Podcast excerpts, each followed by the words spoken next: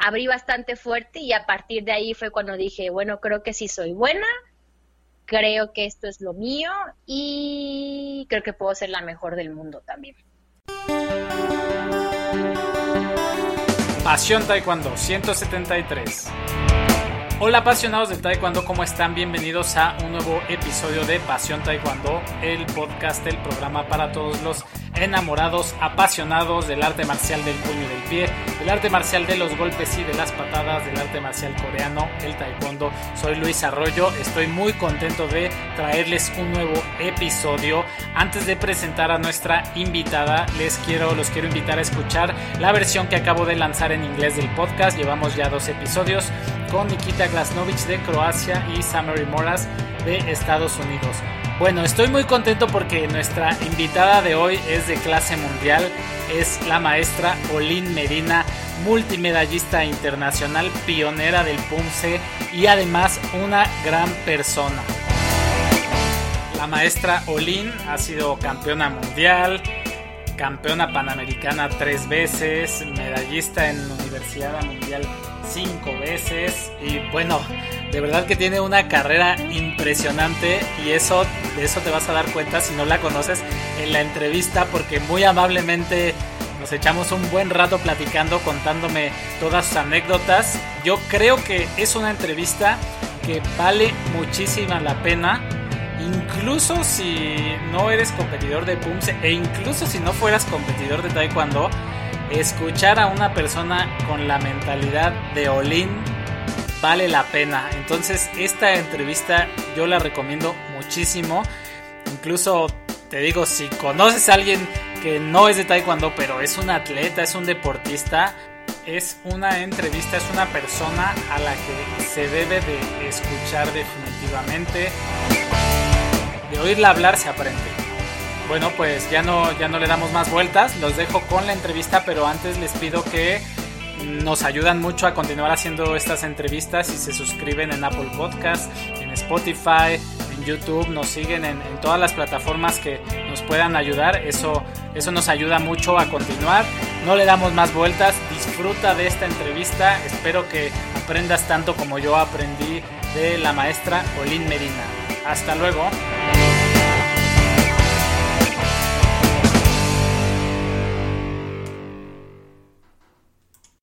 Hola, Olin Medina, buenas tardes, bienvenida a Pasión Taekwondo, muchas gracias por estar aquí con nosotros. Hola, profesor, muchas gracias por la invitación y por dejarme contar un, un poco de, de mi historia deportiva. Muy bien, exactamente de eso se trata nuestro podcast, que la gente conozca tu historia y seguramente pues va a ser de inspiración para muchos practicantes, para muchos entrenadores. Eh, seguramente pues en el mundo mucha gente te conoce, pero también me parece importante escucharlo de ti. Si nos pudieras dar una, una breve presentación sobre quién eres y cuál es tu trabajo actual. Bueno, mi nombre completo es Solín Yolistli Medina López, que significa vida en movimiento en náhuatl. Soy cordobesa, veracruzana, amante de las de la comida veracruzana y amante de los gatos y campeona mundial de Pumse y en estos momentos eh, entrenadora de la selección nacional de Costa Rica de Pumse. ¿Tu nombre, Olin, es Yolitzin el segundo? ¿O cómo, cómo me comentas? Olin Yol Yolistlin. Yolistlin. Perfecto. Y es, es compuesto sí. el significado. Sí, Olin significa movimiento y Yol significa corazón. Entonces, Olin y Olistlin juntos significan vida en movimiento. ¿A tus papás les gustaba esa parte de, del, del, idioma náhuatl? Supongo que sí. La verdad es que no me, no me han contado muy bien, pero sí, mi papá era muy arduo a a leer libros, entonces en una de esas publicaciones eh, leyó ese nombre y pues dijo esto es esto es para la que viene y así así es que se me quedó mi nombre. ¿Y consideras que ese nombre tiene que ver contigo, con tu forma de ser? Totalmente. Soy una nacida en Leo, entonces mi regente es el sol y siempre necesito estar moviéndome para para desprenderme de mi energía, entonces me quedó a la perfección ese nombre. Eh, yo quisiera preguntarte, poco antes de que empezaras a entrenar taekwondo, que creo que empezaste pequeña, ¿cómo eras? ¿Qué clase de niña eras? Pues yo empecé el taekwondo a los cinco años, entonces antes de eso era una niña muy débil emocionalmente, si me picaba una hormiguita lloraba o si me caía y me tropezaba lloraba y todo era un drama en mí. Entonces, eh, mis papás al verme pues esa inestabilidad emocional, obviamente siendo una niña cualquier niño llora por todo, pero yo lloraba literalmente por todo, entonces fue cuando, cuando decidieron eh, meterme al taekwondo y la verdad es que tomaron una buena decisión. Cuando inicias en la práctica formal de taekwondo, eh, ¿practicabas otra cosa o solo empezaste con puro taekwondo? En realidad yo empecé practicando gimnasia artística. Mi hermana era la, mi hermana era la buena, entonces a mí me llevaban de acompañante y esos fueron mis primeros inicios en el deporte. Eh, casi siempre combiné varios deportes, no solo practiqué taekwondo de, de pequeña, entonces creo que eso me ayudó muchísimo a mi desarrollo deportivo porque tenía como un bagaje muy amplio de dónde de dónde escoger y como que mi cuerpo se adaptaba muy bien a cualquier deporte. Ok, fuiste entonces multideportista. Sí, sí, sí. Y hiciste gimnasia artística, me dijiste, ¿verdad? Sí, inicié en la gimnasia artística a los tres años. A esa edad es muy raro porque realmente el PUM se necesita mucha agilidad y mucha coordinación, pero yo a esa edad era muy torpe eh, y yo creo que era la, la niña con menos talento de la clase. Pero de repente cuando me metieron al taekwondo fue cuando empecé a desarrollar mis, mis habilidades, entonces creo que sí fue muy buena decisión estar en taekwondo. Oye, ¿recuerdas tu primer ingreso así al, a, una, a la escuela de taekwondo, al doyang?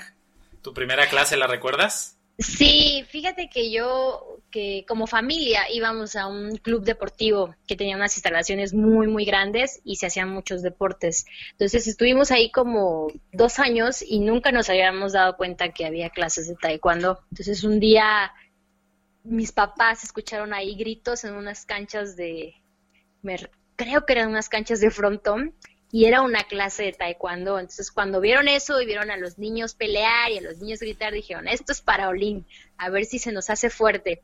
Entonces, al principio, cuando me llevaron a las clases, la verdad es que la sufría mucho porque teníamos que pegarnos, teníamos que gritar y yo era muy tímida y no realmente no me gustó cuando cuando empecé el taekwondo, pero poco a poco le fui ganando amor y respeto y pues mira hasta dónde llegué. Hasta dónde poquito llegué. Casi nada.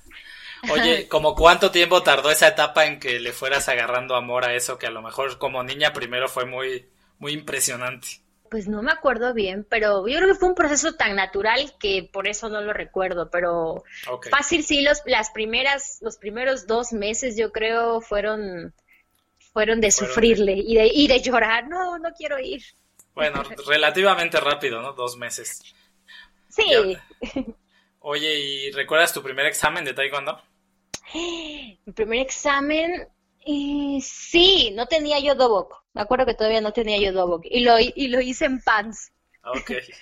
Este, sí, sí me acuerdo. Y también me acuerdo que las primeras peleas que hacíamos, lo hacíamos en, en lona, porque en esa época no había tatami. Yo no recuerdo que hubiera tatami. Entonces, o era duela, o ponían una lona sobre el pasto, y así hacíamos combates y torneos y de todo.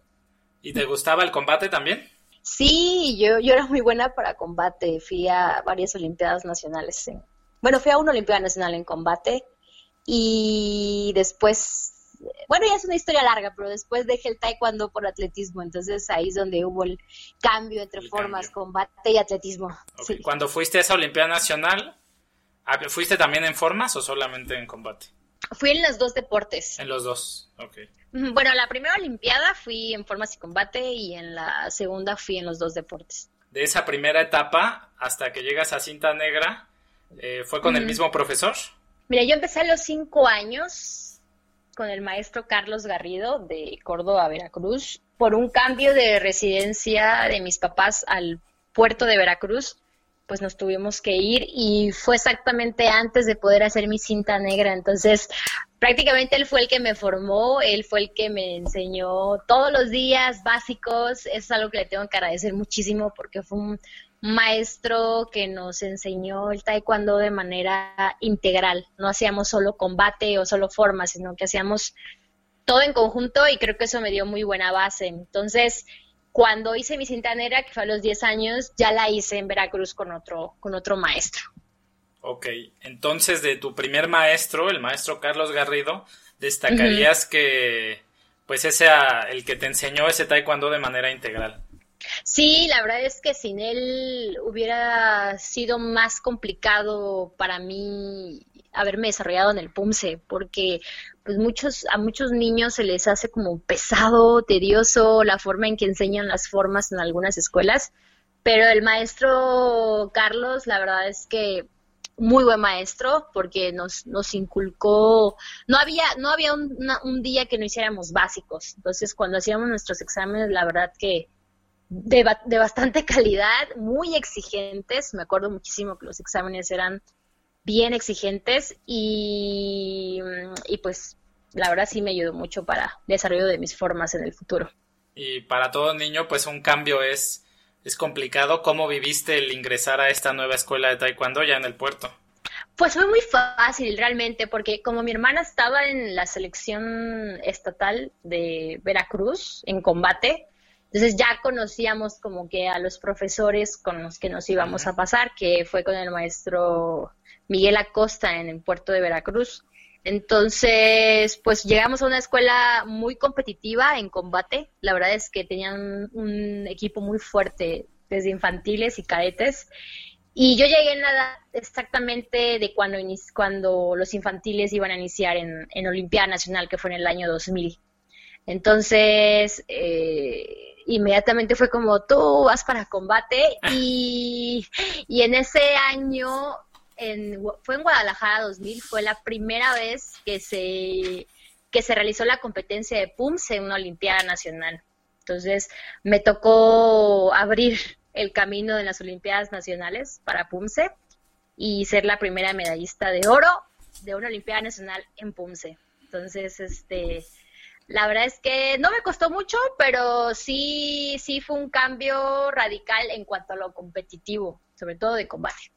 Ese fue, eso fue apenas ibas llegando a Veracruz. Digamos que yo llegué, en, no sé, en noviembre del 2009 al puerto de Veracruz y en mayo del 2010 fue la Olimpiada, digo del 2000, perdón, del 99, ajá, y en mayo del 2000 fue la Olimpiada Nacional, o sea, no tenía yo ni un año de haber llegado a, a mi nueva escuela. Oye, y más o menos en esa época o poco antes haces tu examen de cinta negra. Yo creo que como a los dos meses de haber llegado al, puerto hice mi examen. Realmente todo el bagaje, ¿verdad? Me lo, me lo dio mi profesor Carlos Garrido. Y el examen fue un examen bien fuerte porque vino una delegación de, de Corea, eran como cuatro o cinco maestros coreanos. recuerdo muy bien que estaba un maestro coreano que vive en Monterrey, no sé si se llama Rodai Park, no estoy, no estoy seguro, pero era como que una eminencia en su momento. Y este estuvo bien difícil el examen y al, al final pues me, me condecoraron como la mejor del examen de cintas negras y en el examen había hasta para sexto, séptimo edad, entonces sí me acuerdo muy bien de ese examen. Buen recuerdo entonces. Sí. Entonces, despuesito ya viene tu primera Olimpiada Nacional. Ah, ¿En esa entras en las dos modalidades? Sí, en esa entré en las dos modalidades. La verdad es que la competencia de PUMSE como que no supimos mucho sino hasta las etapas finales porque pasamos directo, no recuerdo haber hecho un regional. Entonces, llegué, ajá, llegué directo, o sea, gané mi estatal y de ahí llegué directo a la Olimpiada Nacional y gané oro en Pumse y perdí en la segunda pelea en, en combate. En combate, sí, pero te digo algo, es que se me quedó algo muy grabado en la cabeza y creo que quizá por eso no seguí en combate, como era muy elástica de chiquita. Entonces, en, en, mi escuela anterior muchas veces me decían, no pegues a la cabeza porque los vas a lastimar a los niños. Entonces, a mí se me quedó muy grabado eso. Entonces, cada vez que podía pegar a la cabeza, dejaba como que la patada intermedia, ¿no? Entonces, ya a la hora de, de los combates reales, competitivos, siempre hacía eso. Dejaba como que a la mitad la, la pierna y si no, hubiera sido otra historia. Ok. Ok, entonces, y, eso te pasó, me imagino, ya en la Olimpiada Nacional. Sí, eso, eso me pasó porque ha de haber sido una pelea súper cerrada y si ganaba esa creo que ya estaba en medalla. Entonces, este, sí, la, la, la costumbre de no pegar a la cabeza. ¿Es en esa época en que, en que dejas el taekwondo poco después? Eh, sí, fue en el 2000 donde todo, de donde todo pasó porque pues gané la Olimpiada de Pumse y obviamente el siguiente año íbamos por los dos oros de tanto de combate como de Pumse en la Olimpiada. Pero mi mamá no sé cómo tuvo la suerte o, con quién se juntó que se encontró con un entrenador de atletismo y como estaba yo en época de vacaciones, ya ves que después de Olimpiadas son como vacaciones, este, no me acuerdo si no iba yo a, entrenar taekwondo, pero me dijo, no estás haciendo nada, así que te voy a meter a atletismo. Y me fui a tomar clases de atletismo ahí a la pista de, educación, de la Facultad de Educación Física de Boca del Río. Y me quedé ahí, y me quedé ahí hasta como los 14, 15 años de edad. Y a la vez combinaba el taekwondo con, con el atletismo. ¿No dejaste de entrenar taekwondo? No, no, mi papá no me dejó. Mi mamá era atletismo y mi papá, no, tú eres de taekwondo. Entonces, eh, fue una etapa mm, bonita porque en esa etapa fue cuando aprendí mucho de la disciplina.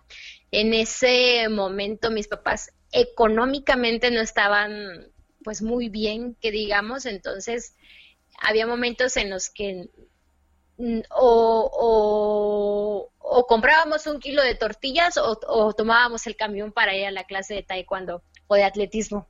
Entonces me decía, ¿vas a dejar de entrenar? Le digo, no, me puedo ir caminando a entrenar, entreno y nos regresamos caminando. Entonces, la verdad es que forjarse así a la edad de 10 años me dio como que un súper espíritu de saber, pues nada, nada es imposible. Entonces, este, sí, fue una etapa difícil, pero yo creo que fue la, fue la etapa que marcó el tipo de persona que, que soy yo en lo deportivo.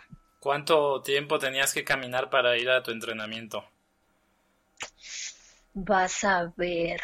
Pues yo creo que tenía que caminar como una hora y media. Hora y media. Hora, como una hora y media de mi casa a la pista de atletismo entrenaba eh, dos horas eh, atletismo. Atletismo es un deporte muy demandante porque aparte hacía yo pruebas múltiples, entonces tenía que hacer velocidad, resistencia, saltos, vallas. Terminaba de entrenar de ahí y me iba caminando a la escuela de taekwondo, que estaba como a 15 minutos. Entrenaba taekwondo y como a las, ¿qué te gustará? A veces un día nos regresábamos caminando, a veces sí había para el camión, pero así, así fue, yo creo que como un año estuvimos así, pero te digo que no hubo momento en el que yo dijera, ay, qué difícil, ay, qué sacrificio, o ay, ¿por qué a nosotros? Para nada, yo creo que en ese, en ese sentido mis papás fueron eh, súper motivantes para que nosotros hiciéramos deporte y no dejáramos de movernos, entonces nos ayudó muchísimo a, mi hermana y a mí nos ayudó muchísimo esa etapa. Entonces, a pesar de las circunstancias, pues tus papás te motivaban y creo por lo que dices que esa, esa motivación de tus papás era muy importante. Eh, sin embargo, me gustaría saber además qué, qué te motivaba que tú llegaras al entrenamiento de atletismo y dijeras, valió la pena, ¿no? Caminar hora y media. Pues la verdad es que el atletismo es como una libertad. Llegar a la pista de atletismo y sentir el aire en tu cara y sentir cómo saltas, empezando por eso y siendo una niña, ese era como el, como el premio eh, mayor, sentirte libre en la pista. Pero también es que mi entrenador en ese momento, Israel Regis, que fue pues uno de los mejores saltadores de longitud en, en México, récord nacional de salto de longitud y uno de los mejores entrenadores en, México, pues me vio cualidades. Entonces también llegar y decir, ah, soy buena en esto y puede que quizá en un futuro pueda desarrollarme como atleta en, en atletismo, también era una muy, muy buena motivación. Entonces, yo creo que esa base de la gimnasia con el taekwondo me ayudó mucho para para poder desarrollarme en, cualquier deporte y por eso la, facilidad que tenía. Desde pequeña entonces, desde esa edad tenías ganas de competir y destacar. Sí, sí, la verdad es que al principio era un juego, como todo niño, como debe ser, es un juego. Pero conforme va pasando el tiempo y mis papás vieron que tenía facultades físicas para sobresalir. Entonces, mi papá, que es una persona súper exigente, sí me, sí me inculcó esa mentalidad de si vas a iniciar algo es porque vas a ser la mejor y porque vas a dar tu mejor esfuerzo y no hay obstáculo alguno que no te permita llegar a donde tú quieres. Obviamente siempre siempre jugando limpio. Entonces eso eso siempre lo he traído en mi mente. Depende de mí hasta dónde quiero llegar, pero siempre jugando con honestidad y con limpieza. Esa época regresas a regresabas después de entrenar atletismo, entrenabas taekwondo y por lo que comentas empezaste a competir en los dos deportes. Sí, empecé a competir en los dos deportes. Te digo que no llevaba yo ni tres meses en atletismo cuando me dijeron, bueno, pues das la edad para la Olimpiada Nacional, entonces te vamos a meter. Y en atletismo, a diferencia de taekwondo, sí había etapas como que municipales y luego entre municipios y luego preestatal y luego estatal. Entonces, en el mismo 2000 inicié mi etapa como que rumbo a la Olimpiada Nacional. Y como era un deporte nuevo y para mí uno de los deportes más completos, pues no sabía cuál era el nivel una cosa es que te digan que eres buena, ¿verdad? Y otra cosa es ya en la competencia real. Entonces, como que sí fui paso a paso, decir, bueno, hasta donde llegue, hasta donde mis capacidades me dejen llegar. Y así fui pasando como que los las etapas hasta llegar a la, a la Olimpiada Estatal. que la gané, claro, me pasaron muchas cosas en el camino. Entonces, recuerdo que una de las últimas pruebas que tenía que hacer era mm, creo que eran 80 metros con vallas. Y pues todo el mundo cuando me veía correr en la pista se paraban porque decía, wow, esa niña es súper buena para correr las vallas. Y ese día que competí, que cerraba yo la competencia, todo el mundo se puso en las gradas a verme y no me amarré bien las agujetas. Entonces, en la penúltima valla, ya como con dos vallas de ventaja, me caí y hasta allá fui a dar. Entonces, me, me pasaron muchas cosas en mis inicios, pero, pero afortunadamente por, por, por mis otras pruebas quedé en primer lugar y pasé a la etapa regional. ¿Y en la etapa regional qué tal te fue? En la etapa regional gané eh, y gané también en, en taekwondo. Fui en las, fue en los dos deportes o sea, tuve que pasar mi etapa estatal de atletismo y tuve que ganar mi combates y mis formas en taekwondo. Y de ahí fue en Oaxaca, me parece que el regional. Entonces, ahí se habló como que con las autoridades de Veracruz, de que me pudieran trasladar a los eventos, porque aparte coincidió que eran el mismo día.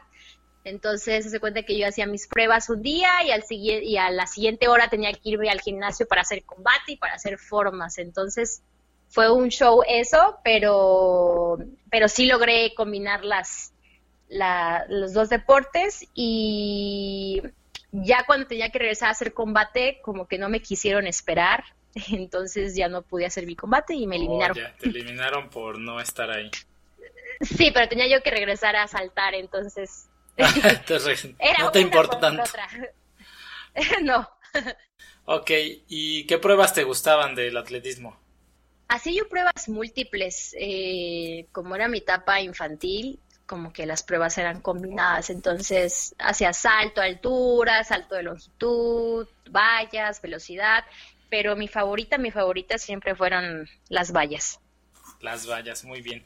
Esa temporada que haces las dos cosas eh, y hasta que ya empiezas a especializarte en las formas por, por una lesión, eh, nunca dejas el taekwondo.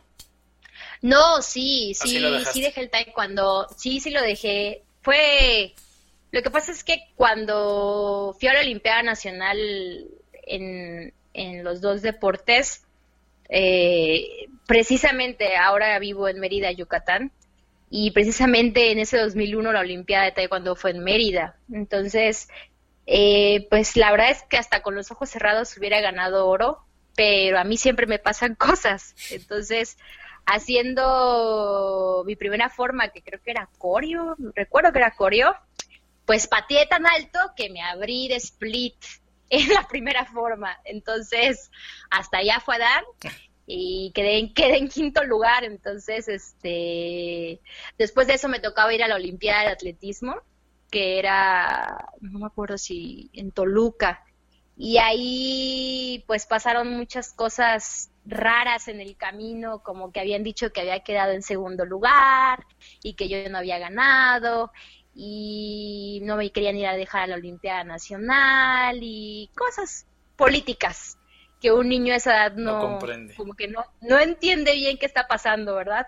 Entonces se tuvo que hacer ahí un reclamo eh, juntar firmas de que la gente sí me veía, que sí me vio ganar y buscar papeletas. El caso es que tuvo que intervenir hasta Nelson Vargas en su momento, que era el director de, de la CONADE, para, para hacer valer mi, pues mi puesto en la Olimpiada Nacional de Atletismo. Y a mí me avisaron como, ¿qué te gusta? Como dos días antes de la Olimpiada, ah, no, siempre sí vas a ir. Entonces, este, pues ya me fui a la Olimpiada y gané medalla en la Olimpiada Nacional en atletismo y como que a partir de ahí me desanimé un poco en el taekwondo porque dije, nada, pues me caí, no soy buena. Y entonces dije, ¿sabes qué? Me voy a quedar en atletismo, en atletismo gané medalla y el taekwondo pues ya tengo casi 6, 7 años de practicarlo y ya me aburre y me canso mucho, ya no puedo combinar como que las tres cosas y ahí fue cuando a los 11, 12 años dije, no más taekwondo, me quedo en atletismo. Entonces, ese, ese pequeño problema político que tuviste era, ¿no les gustaba como que tener que tú que hicieras taekwondo y luego tenerte que andar llevando atletismo? ¿Ese era el tema? Yo me imagino que pudo haber sido que mi papá siempre ha sido una persona muy exigente. Entonces, en su momento, él les exigió como que es su responsabilidad, o sea, la mm, autoridad de Veracruz, es su responsabilidad, es una menor de edad, tienen que estar atentos. Ella ganó oro el año pasado, o sea, no es como que cualquiera, ¿no? ¿Me entiendes? Entonces, les pido por favor que estén atentos y algo pasó que no me llevaron al combate, no llegué, entonces como que ahí sí, yo creo que hubo cierta fricción. Y a la hora de inscribirme en atletismo, pues dijeron, no, no ganaste, ganó otra. otra, otra niña de Veracruz. Pero entonces, este, mi mamá fue la que tuvo que movilizar, tuvo que hablar al Instituto de Oaxaca, a que buscaran papeletas, no se podía, nadie contestaba en CONADE. Fue, fue, la verdad, otro de los momentos en los que, en los que como atleta infantil te das cuenta que a veces no solo depende de ti y de tu esfuerzo el resultado, que hay muchas cosas externas que tienes que, que saltar y que sin el apoyo de tu familia es súper difícil que, que, puedas lograr eh, eliminar todos esos obstáculos en una, en una carrera deportiva. Entonces, sí lloré en su momento, pero así como lloré, gané una medalla y les demostré que, que estaban muy equivocados. ¿Y te, cuánto tiempo te eh, estuviste lejos del taekwondo? Pues me retiré, yo creo, 11, 12 años y regresé a los 17 17, 16, pues tuve como 5 años fuera, fuera. taekwondo. ¿Y cómo se da tu regreso al taekwondo? Porque yo creo porque también me aburrí de atletismo. es que eh, el atletismo tuve una, una pequeña lesión como que en las vértebras lumbares por tantos saltos y tanto esfuerzo como estaba yo muy muy chica y yo creo que fue como sobrecargas de entrenamiento eh, mi cuerpo llegó un momento en el que dijo hasta aquí entonces me tomé como que mi año sabático inicié la, la, la secundaria en el sistema abierto tomaba clases de música, pero llega un momento en el que dices, me falta esa chispa del deporte. Entonces me acuerdo que un día fue la Olimpiada Estatal en Veracruz y fui con mis papás y en ese momento un maestro me presentó a un maestro que es el maestro Miguel Ángel Carrillo de la Ciudad de México, que se fue a vivir a Veracruz y me dijo, mira, él es, él es buenísimo para las formas, ¿por qué no regresas? Te inscribes con él y empiezas. Y dije, bueno, no está, no está de más. Y entonces fue así como en el 2006 regresé a, al taekwondo. 2006. 2006, sí. Muy bien. Me retiré en 2001 y regresé en 2006. Muy bien. ¿Y qué tal? ¿Cómo te sentiste con ese regreso? Este, ahí hay un, un tema que estaba viendo en una de tus entrevistas que, o de tus resúmenes que llegas prácticamente, regresas y pues a ganar Olimpiada Nacional. Eso pues habla de talento, pero yo me imagino que también habla de, de que llegas y enfocada en, destacar, ¿no? No solo regresar a, a practicar y hacer actividad física, sino interesada en competir al mejor nivel. Sí, pues realmente en mi regreso iba yo muy tranquila y te hablo que los primeros dos días, porque dije, no, tiene tiempo que no practico, ya no sé ni cómo son las formas, o sea, una cosa fue hace cinco años y otra cosa es ahora, lo mismo el combate. Pero no tardaron ni dos días y el profesor Carrillo dijo, no, tú vas para la Olimpiada. Y yo, ¿en serio? Me dijo, sí. Y yo, bueno, está bien. Y sí, cuando, cuando estoy en algo es porque quiero ser la mejor en eso. Entonces, desde ese momento dije, bueno, vas a volver a entrar, es para ganar. Y así me mentalicé y dije, pero claro, vamos por etapas, entonces, obviamente los maestros ya sabían que era buena, pero pues no es lo mismo cinco años después. Y ya llegué a la Olimpiada Estatal y gané en formas y gané en combate y luego me fui al regional. Y me acuerdo que en el regional me decían, no, te va a tocar no sé quién, y ella ganó la Olimpiada en formas y la otra la ganó en combate, y no sé qué, y, y, llegué y sí, me tocó precisamente las que habían ganado la Olimpiada Nacional, creo que eran, no me acuerdo si eran de Puebla o la UNAM, y afortunadamente gané en Punce y en combate por, por nada, por nada me quedé en la primera pelea, pero como solo pasaban los primeros dos, pues ya no pasé en combate. Muy bien, ¿y de dónde fue esa Olimpiada Nacional? ¿Ya el Nacional? Esa Olimpiada fue en el, en el Politécnico, me parece, en 2006. ¿Y qué tal esa experiencia? Pues bien, porque había dejado mucho tiempo de ver, de ver a muchos compañeros, a muchos maestros, después de cinco años, pues no sabía qué tanto había crecido el PUMSE en México, ya eh, el nivel era otro, los estados fuertes eran otros, entonces para mí sí fue como sorpresivo llegar y, ver el nivel competitivo, pero dije, no, yo aquí vengo a arrasar y nadie me conoce, nadie sabe que yo gané el primer oro hace cinco años, entonces vengo de sorpresa. Y como fue, gané, yo creo que muchos no se lo esperaban, fue creo que la primera medalla de, Veracruz en esa, en esa Olimpiada, entonces abrí bastante fuerte y a partir de ahí fue cuando dije, bueno, creo que sí soy buena, creo que esto es lo mío y creo que puedo ser la mejor del mundo también. ¿Eso lo pensaste desde cuando ganaste esa Olimpiada? Sí, ahí fue cuando dije, ah, de aquí soy. Ya había, ya había sido el primer mundial, ¿verdad? De formas. No, el, primer mundial fue ese año, fue por eso que me que yo me motivé, como que dije, ahora es cuando. Ah, ya, muy bien. Y de al, al siguiente mundial es al que ya vas, ¿verdad?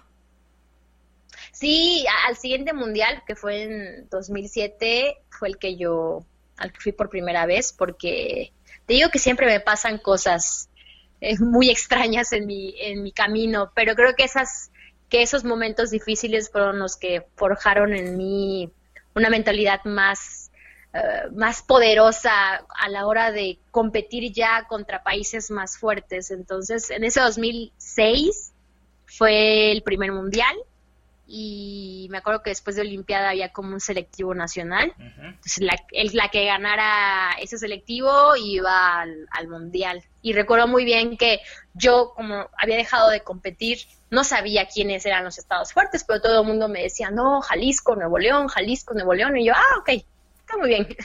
Entonces, llegué a, esa, a ese selectivo y me acuerdo que iba yo súper bien, en primer lugar semifinal, eh, la preliminar, la semifinal y por mucho. Y ya en la final, eh, como te digo que siempre me pasan cosas raras, en Tebek, me acuerdo que en la segunda forma, cambié un movimiento por otro o algo hice que ahí me, me ajusticiaron y quedé en segundo lugar, aún con el mega error, quedé en segundo y pues ya no, solo, solo iba al primer lugar entonces, eh, ya no, no pude ir al mundial porque tampoco me llamaron como para una pareja o una tercia, porque pues era yo solita, era Veracruz y Jalisco y Nuevo León.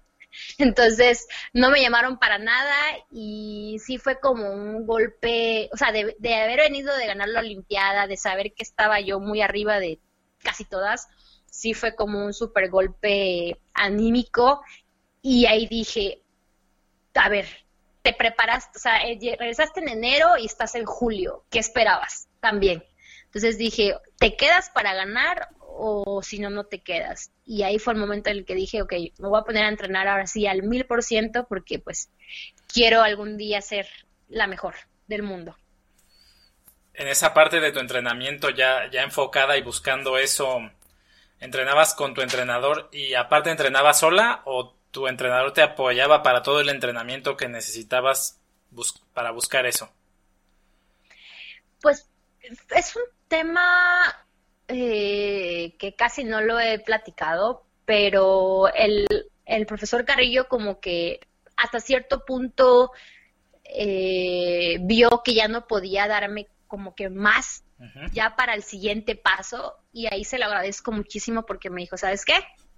tienes la llave de mi doya, esta es tu casa y tú puedes venir a la hora que tú quieras y, requieras venir para tus entrenamientos. Entonces, como que me dio esa libertad de decisión de definir voy a entrenar 20 horas al día o voy a entrenar solo dos y lo voy a hacer por mi cuenta. Entonces, eso me ayudó muchísimo porque al tener las bases que él ya me había dado y los videos y los este, consejos de juez, pues me ayudó muchísimo. Pero al entrenar sola, al empezar a desarrollar como mi propio camino en el PUNCE, pues tuve que sentarme a investigar por mí misma qué era el PUNCE, cuáles eran los grados, cuántos tiempos, qué significaba, etcétera, y hacer estrategias de entrenamiento y a los 16 años, pues eso te abre mucho la mente para entender qué estás haciendo. Entonces, creo que esa fue una de las claves en mi carrera de que sabía qué era lo que hacía y no solo repetía movimientos por,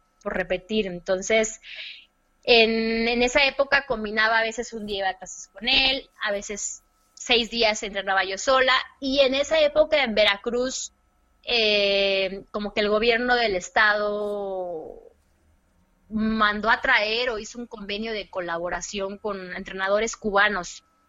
Entonces llegaron muchos entrenadores cubanos a, Veracruz y uno de ellos eran como entrenadores de karate. Entonces, eh, uno de ellos como que me vio un día entrenando sola y me dijo, oye, yo te puedo ayudar. No sé mucho de taekwondo, pero sé de karate y de katas. Entonces, él me empezó a ayudar con mi preparación física. Eh, la verdad es que él también fue un parteaguas en mi carrera deportiva en el sentido de, ah, no solo es técnico, también tengo que entrenar lo físico para poder ser la mejor. ¿Cómo se llama ese entrenador? Faustino Fong, que ahora ah, que ahorita está aquí trabajando en, taekwondo. Claro, ahora es el entrenador de Yucatán en Ponce. Sí, sí, la verdad es que eh, muchos nombres van a salir en el camino, pero él fue, él, él fue uno de los, creo que el primer lugar que llegó fue a Veracruz y una de las primeras atletas con las que trabajó fue con, conmigo en Pumse y la verdad es que él fue aprendiendo también en el camino lo que son las formas, pero ese bagaje de la preparación física que tienen los, los maestros cubanos, pues a cualquiera le, le ayuda y a mí me ayudó muchísimo en su momento. También estoy muy agradecida por eso. Entonces, bueno, yo estoy sorprendido porque a los 16 años tu preocupación era entrenar y sola. ¿Cómo hacías para... a lo mejor muchos chicos los puedes llevar a un alto nivel, pero normalmente tienen una figura de un entrenador que les exige, ¿no? En este caso era... Eras tú la que te exigías, ¿qué, qué era lo que te hacía hacer las cosas así? Pues era un...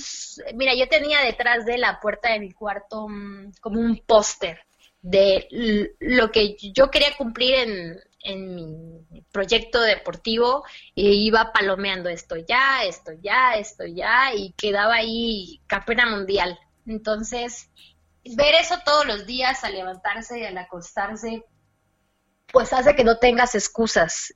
Y mi motivación al ser esa, no, no tenía mi pensamiento, no tengo con quién, no tengo compañero, no tengo espejos, no tengo tatami. Eh, con lo que hay, con los recursos que haya y con el apoyo de, de, la familia y de la gente que en ese momento estaba cerca de mí, pues con eso voy, voy a hacerlo. Entonces, te digo que la etapa esa donde me tenía que ir caminando porque no había dinero para los pasajes, me ayudó muchísimo porque porque tú sabes que de alguna manera va a salir y de alguna manera eh, vas a encontrar la forma de llegar a ese objetivo. Muy bien. Y lo, no solo lo imaginabas, ¿no? Tenías algo ahí muy concreto que era ese póster que te iba a, te hacía llevar esas etapas. ¿Eso del póster se te ocurrió? ¿O alguien te dijo, oye, pon un póster de, Mira, mi, mi, papá y mamá siempre eran muy asidos a, a, leer, entonces yo creo que en algún momento mi mamá me había dicho, ¿sabes qué? Esta persona, sea bailarín, atleta o cantante, hace esto, ahora cópialo tú. Entonces, siempre, siempre me dieron consejos de grandes figuras de la música, del deporte, de la política, del arte, y me decían, repítelo, a ti te puede funcionar. Entonces yo creo que en algún momento mi mamá me debe haber dicho, haz esto y lo hice. Y entonces inicias esa etapa de, preparación en buena parte dirigida por ti, buscando asesorías, buscando apoyos. ¿Y cómo se da esa, esa llegada ya a selección nacional para poder ir a un mundial? Te digo, todo mi camino ha sido, he, he tenido encontronazos con la vida. Entonces, eh, hay directivos en el taekwondo que son muy respetables, que hacen un gran trabajo y hay otros que la verdad no. Entonces, en todo, en todo te vas a encontrar lo, peor y lo mejor. Entonces, en esa época sí fue complicado porque a pesar de que yo ganaba la Olimpiada, bueno, es en el 2007 yo gané la Olimpiada, gané el selectivo para el Mundial, gané en Corea el abierto de Corea, gané oro, pues todavía me decían, no, es que tú no vas, van otros al Mundial. Entonces, eh, sí fue un poquito complicado, tuve que ganar una evaluación. Entonces, todos esos obstáculos hacían que yo en el día dijera, no, ahora tengo que entrenar más porque tengo que hacerlo del 200% para que me califiquen de 90. Entonces, en ese, en ese año que yo gané la Olimpiada Nacional, creo que fue Michoacán, no recuerdo, gané el selectivo nacional y nos iban a llevar a un viaje a Corea.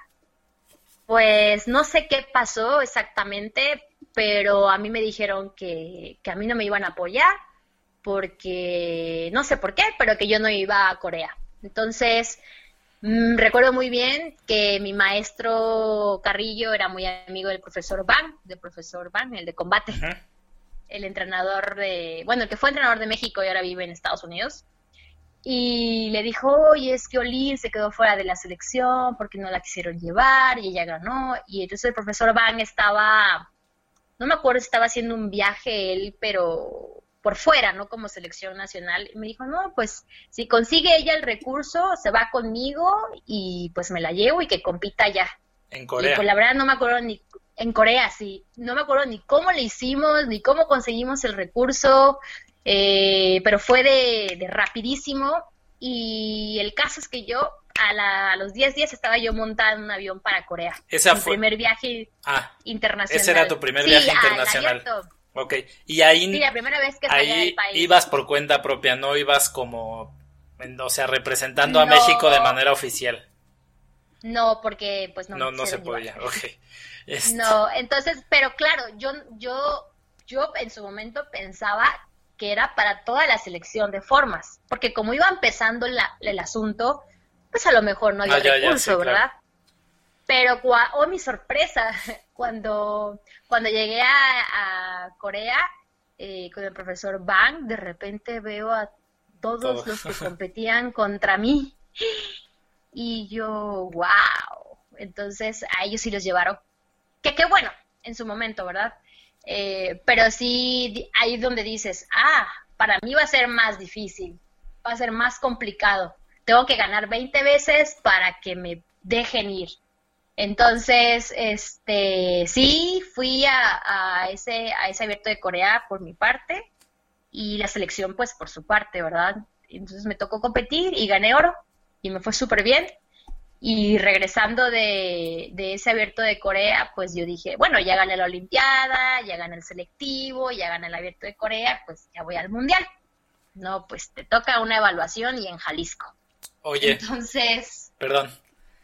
Me gustaría hacer una breve pausa antes para hablar sobre el abierto de Corea. Pues tú llegas a tu primer evento internacional, ves el área de calentamiento, ves, no sé, supongo que a muchas coreanas, atletas de otros países. ¿Qué impresión te quedas de, de ese día? ¿Qué recuerdas? De... Dije, ah, creo que sí soy la mejor. creo que sí soy la mejor, creo que sí voy a ganar la verdad es que iba tan mentalizada y esos, eh, como que esos obstáculos en mi carrera siempre me daban como un impulso de energía. Era como una bocanada de aire, decía, de aquí soy. Si yo, si yo gano aquí, no solo me demuestro a mí que soy la mejor, le demuestro a muchos que soy la mejor. Entonces era, eso también era una motivación para mí. Entonces, como que nunca me achiqué al ver a alguien de un nivel superior o un poco mejor que yo. Al contrario, era, tú eres un, tú eres un escalón, ¿me entiendes? Tú no eres mi competencia, mi competencia son otras cosas mucho más, eh, sí, más fuertes que derrotar. Entonces, eso me ayudó muchísimo como para siempre tener una mentalidad de no, no, de no este, ver a otros países por encima de mí, de no tener miedo y de ser muy valiente en el área de calentamiento y en el área de competencia. Hay, hay atletas que a lo mejor una competencia los hace mm, competir a un nivel a lo mejor más bajo que el que están acostumbrados, otros que compiten más o menos al nivel que, uno espera. ¿Consideras tú entonces que una competencia a ti te hace elevar tu nivel? Muchísimo. La verdad es que sí. Yo creo que compito mejor de cómo entreno. O sea, ejecuto mejor mi PUMSE en competencia que como en entrenamiento. Y eso es un talento eh, de pocos atletas que he visto. Hay atletas que entrenan súper bien, pero el día de la competencia tienen un 50 o un 60% menos de su calidad en cualquier deporte, ¿eh? no hablo solo del, taekwondo, claro. del, taekwondo. Entonces yo creo que sí fui bendecida en ese sentido de, que salía a competir con, con, mucha inteligencia, pero también como que todo lo que estaba atrás, todo lo que está, me rodeaba en ese momento, me motivaba a salir con más energía, con más fuerza, con más velocidad. Como que lo hacía real el combate. Y entonces regresas como campeona del abierto de Corea y a un selectivo en Jalisco. Sí, bueno, yo ya había ganado el selectivo, ya había ganado la Olimpiada, ya había ganado el abierto y pues tuve que hacer una, evaluación, una evaluación más, no me acuerdo contra cuántas, pero yo supongo que eran dos, tres más y en Jalisco, entonces, como tú sabes, Jalisco es un, en su momento eh, también era un estado fuerte en Punce. Entonces, pues yo era el segundo año que regresaba y pues en Jalisco, contra Jalisco, pues mi papá me decía, tienes que llegar a, cortar cabezas porque si no, te van a dejar fuera. Y yo, sí, sí, sí. Entonces, creo que eso fue, esa era la, la diferencia entre mis compañeras y una servidora que yo salía a cortar cabezas, a gritar como si de verdad estuviera peleando por mi lugar, ¿me entiendes? Y a lo mejor ellas o ellos salían a repetir movimientos. Entonces, esa fue la diferencia de un principio eh, en Pumse. No solo, no solo éramos buenas, no solo teníamos que ser buenos técnicamente, sino también teníamos que demostrar que estábamos haciendo un combate. Entonces, creo que esa era la, la pequeña pizquita de sal que a mí me daba ese extra. Muy bien, esa también es hambre de ganar. Sí, esa hambre de decir, esto es mío y vengo por él y nadie me lo va a quitar. Y esa evaluación ya la ganas. Sí, la gané. Este, digo, la competencia siempre genera ciertas rispideces en el, en el área, pero, pero después de eso ya conoces a las personas y te haces amigos de ellos y dices, ah, bueno, no era tan mala persona. Entonces, este, sí, me tocó después hacer la concentración en, en el CODE de Jalisco y conocer a mis compañeros y decir, ah, bueno, era por la competencia. este, y entrenar allá con el con el que fue el primer entrenador de la selección de UMSE, el profesor San Moon. y, y, pues para mí era, era difícil al principio porque como entrenaba sola, no estaba acostumbrada a las órdenes.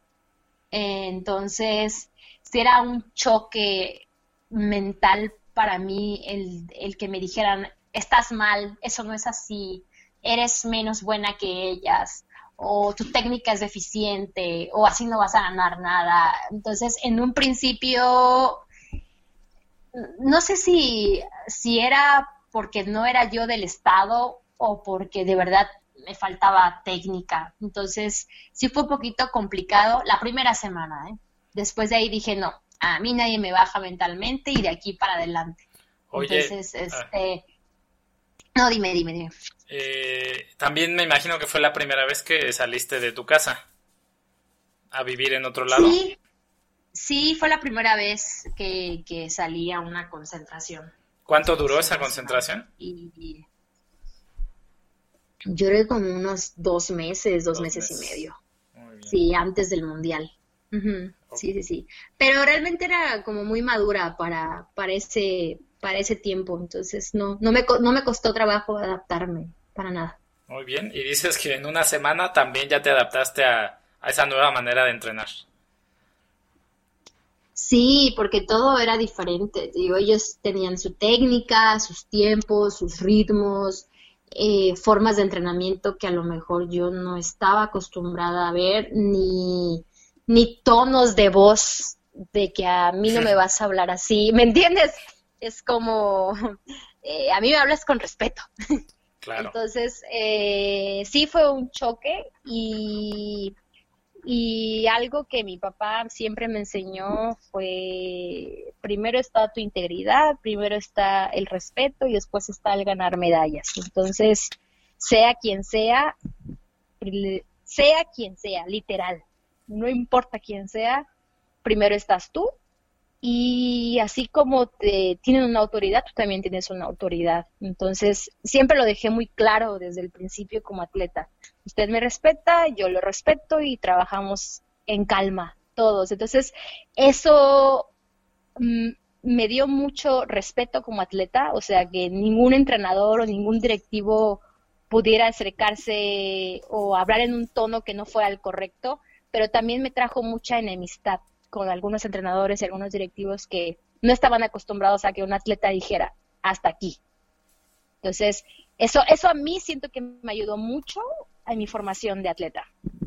Y eso me pasó mucho en el principio de mi carrera. Sí, regularmente estamos muy acostumbrados a un atleta sumiso, ¿no? Que, que hace lo que el entrenador le dice y muchas veces pues sin cuestionar. Sí, y, digo, siempre guardando el respeto y, la obediencia dentro de lo racional. Eso era lo que a mí me inculcaban, ¿no? Entonces, cualquier cosa que yo viera fuera de lógica o, en peligro, decía yo, no. Entonces, también fue un choque el, el decirle a alguien que no, que no lo vas a hacer o que no estás de acuerdo. Entonces, sí fue difícil para mí al principio, pero creo que se fueron acostumbrando un poco a, mi forma de ser. Y, y, en ese mundial, pues me fue, no era lo que yo quería ganar, pero me fue muy bien. Que fue medalla de bronce. Sí, fue medalla de bronce, fue la primera medalla para México en un campeonato mundial y la única en ese, en ese mundial y obviamente yo quería oro, entonces cuando gané bronce me puse a llorar y dije, yo no voy a subir al podio porque yo no quiero esa medalla. Y me acuerdo muy bien que, el profesor Rafael Olivares, que después fue entrenador de, la selección nacional y era competidor en, en, ese momento, me decía, pero es que estás loca, ¿cómo no vas a subir por la medalla si es la primera medalla de México? Y yo, no, yo no la quiero. ¿Quién fue oro y plata? Eh, Corea fue oro y me parece que sí, Turquía o España, plata. Turquía o España, plata. Y bueno, regresas con esa medalla de bronce que a lo mejor no era lo que querías, pero finalmente ya estabas en el top del mundo. Sí, digo, yo soy de las personas que se que, que, que hacen su berrinche 10 minutos y a los 10 minutos dicen, ah, no, sí, gané. y ya, entonces sonrío.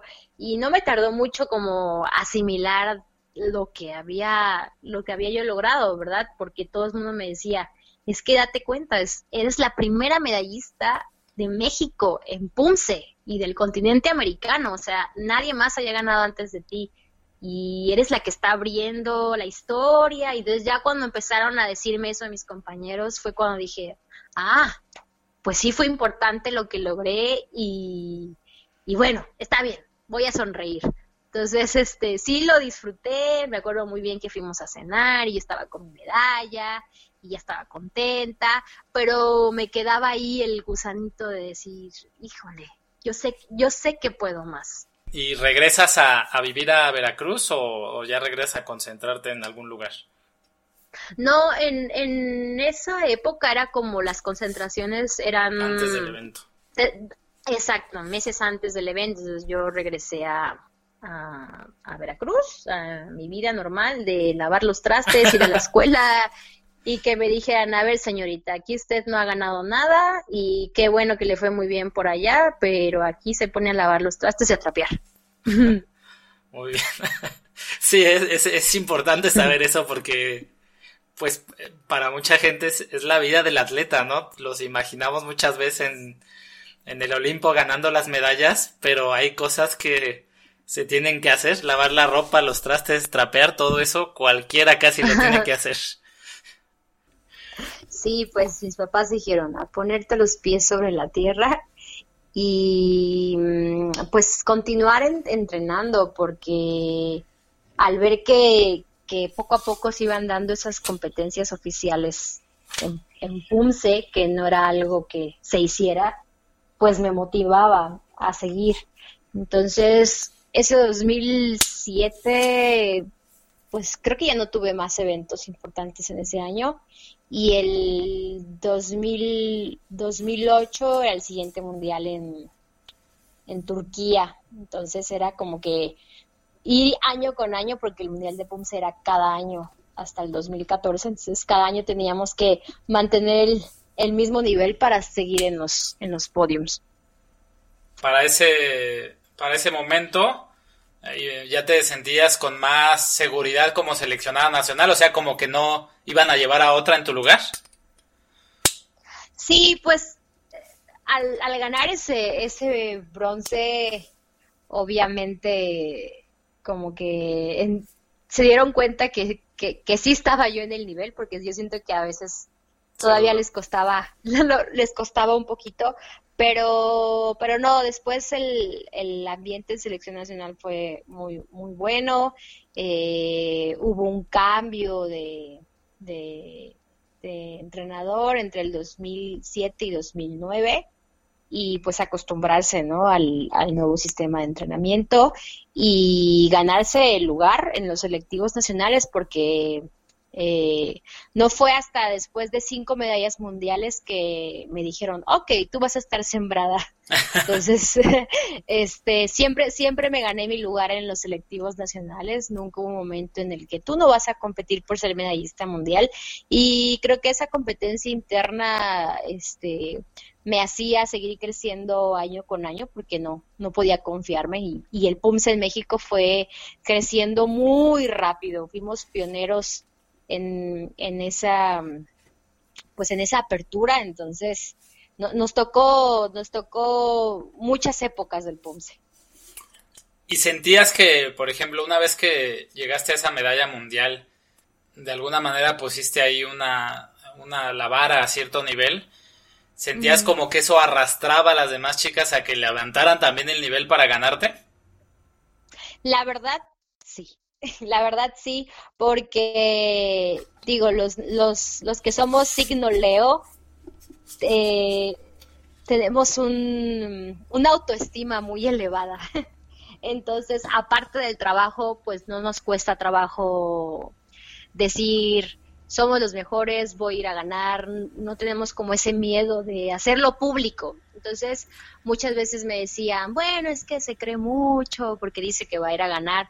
Entonces, también esa parte siento que ayudó a que mis compañeras de esa categoría dijeran, bueno, pues la podemos bajar de su pedestal y, y, en algún momento estar en ese lugar. Entonces, creo que sí, ayudó mucho que yo era muy competitiva y eso, y eso hizo que también dijeran, pues yo te quiero ganar. Creo que, creo que fue una cadena. Perfecto. Eh, después vas al Mundial en Turquía, ahí ya vas como senior.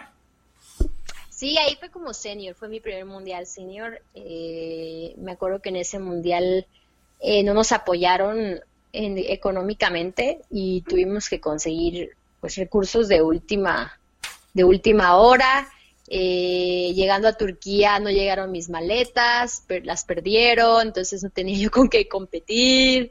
Este, me pasó de todo. Y en ese mundial fue donde siento que llegué muy confiada en el sentido de que me había ido súper bien en los eventos internacionales del 2008 y uno nunca sabe lo que, lo que le espera en el cambio de una nueva categoría. Entonces, me pasaron ahí dos o tres cosas extrañas con unos jueces mexicanos, desafortunadamente mexicanos, eh, y me quedé a un lugar de llegar a la final. Entonces, sí fue como un una piedrita en el camino y un despertar de decir, me confié un poquito en el tema estratégico y aparte recuerda que no todos están de tu lado. Este, tienes que ir luchando en el camino. Entonces, eso me ayudó mucho para, para no, para ser perfecta en todos los sentidos pero consideras que esa experiencia te ayudó para tus eventos de más adelante.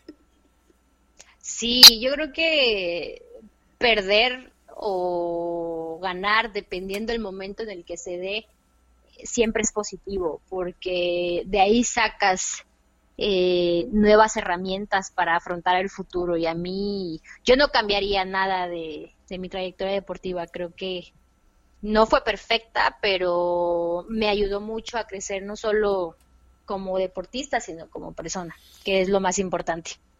Claro. Y regresas a regresas a México y sigue el Mundial de Egipto. Sí, en el 2009 fue el, fue el Mundial Egipto y fue también la primera vez que Punce eh, se inauguró en una universidad mundial en Belgrado en 2009. Entonces, te digo, nos tocó siempre abrir camino en los, en los Juegos Multideportivos. Fue la primera vez que el se entraba en, en este tipo de competencias y a nivel mundial. Entonces, nos tocó abrir puerta, nos tocó ser eh, la primera medalla en equipo. O sea, la primera medalla en PUMSE fue en equipo en una universidad mundial y fue la primera medalla de la delegación en esa universidad. Entonces, nos, nos fue bastante bien. En individual quedé en quinto. Siempre, fíjate, siempre en el tema del, de PUMSE, el jueceo a veces depende mucho en el lugar que estés. Si es Europa o si es Asia o si es América, eh, cambia el criterio. Entonces, pues nos tocó en Europa y prácticamente le dieron todo el podio a, Europa y pues nos sacó de esa medalla en, individual y en parejas, pero logramos ese podium en tercia, que es histórico porque es la primera medalla de PUMS en una universidad mundial. Y a los que te gusta cuatro meses fue el mundial en Egipto y logramos traernos el bronce en senior, donde la verdad es que la competencia era eh, muy fuerte porque había estrellas en ese momento en la categoría. O sea, las primeras 10 podían llevarse el oro cualquiera y fue una, fueron unos años de competencia muy cerrada y donde a veces ganaba una, a veces ganaba otra y, y el podio iba como que alternándose. ¿Cuántas, ¿Cuántas rondas hiciste en ese mundial? Tres rondas, primera ronda, semifinal y final. Sí, en, en, ese, en ese mundial este fue oro Corea, me parece que segundo Vietnam y tercero Irán y una servidora y dejamos fuera a Laura Kim de España, a una compañera turca, a China, a China Taipei, o sea, era, era muy cerrada la competencia. Y prácticamente puro Asia, ¿verdad? En el top. Sí, nunca me tocó compartir más que en el 2014 podium con América. Creo que la primera vez que alguien más en esa categoría de América subió al podium fue en México 2014 y después en Perú, que fue, fue la subcampeona de Perú. Pero antes de eso, América en, en esas categorías era imposible llegar, a excepción de, de una servidora en ambas modalidades, ¿eh? en, en varonil y femenil. Siempre era dominado por Asia o por Europa. ¿Qué siguió después de...? Ah, una pregunta antes. Eh, ¿Consideras que actualmente sigue influyendo el continente para, para el jueceo o se ha reducido eso? No, ha ido cambiando poco a poco porque, digo, al ser un evento nuevo en, en los, en los 2000, 2010, eh, pues la mentalidad del juez era como que Corea es el mejor y de ahí todos los asiáticos y de todos los europeos, pero al ir creciendo la modalidad y también al, al que muchos maestros de alta calidad se exportaron a otros países, pues el, el nivel subió y eso hizo que, que, se emparejara todo, incluido pues la capacitación de los jueces de otros continentes e hizo más, más parejo el, el asunto, pero yo creo que se ha, se ha normalizado en los últimos dos años. Se ha profesionalizado mucho, ¿verdad? Por la, pues por la expansión que ha tenido. Está 100% globalizado, sí, la verdad que sí. Eh, sin embargo, ¿crees, te quiero hacer esa pregunta, que, eh, pues, eh, no sé, en una final de un mundial, por ejemplo, el nivel puede ser tan parejo que, que pues, es normal que pueda ocurrir algún error, ¿no? Desde parte del jueceo, o sea. Claro, Sí, fíjate, ahora de, este lado que he pasado como asesora y entrenadora de equipos nacionales y que he tenido contacto, incluso he ido a dar seminarios con jueces internacionales a sus escuelas, eh, pues te das cuenta del lado humano que tiene el juez y que no todo el tiempo puede ser perfecto. Su ojo eh, tiene que ver a 100 competidores todo el día y en la ronda final ya están cansados y cualquier cosa pues puede, puede pasarse por ahí, pero uno como atleta tiene que estar entrenada para eso y decir, bueno, quizá pueden cometer errores, entonces yo tengo que cometer los menos posibles, pero sí cabe esa posibilidad del, error humano. Muy bien. Y no es de mala, no es de mala intención, o sea, pasa. No, no, no, no, no, pasa y, y como dijiste, ¿no? La modalidad estaba en crecimiento y el profesionalismo crece, pero el error Sí. ocurre. Sí, desgraciadamente nos tocó algunas veces. Oye, y durante ese periodo eh, que ibas a los mundiales, me comentas que ibas también a, a otros eventos internacionales, Sí. eh, como abiertos y eso, particularmente al, al estar el, el PUMS en, eh, eve- o sea, que no había PUMS en eventos multideportivos, era algo nuevo, es de esperarse Sí. que hubiera menos apoyo. ¿Tú tenías apoyo para ir a, a los eventos abiertos y eso o solo a mundiales?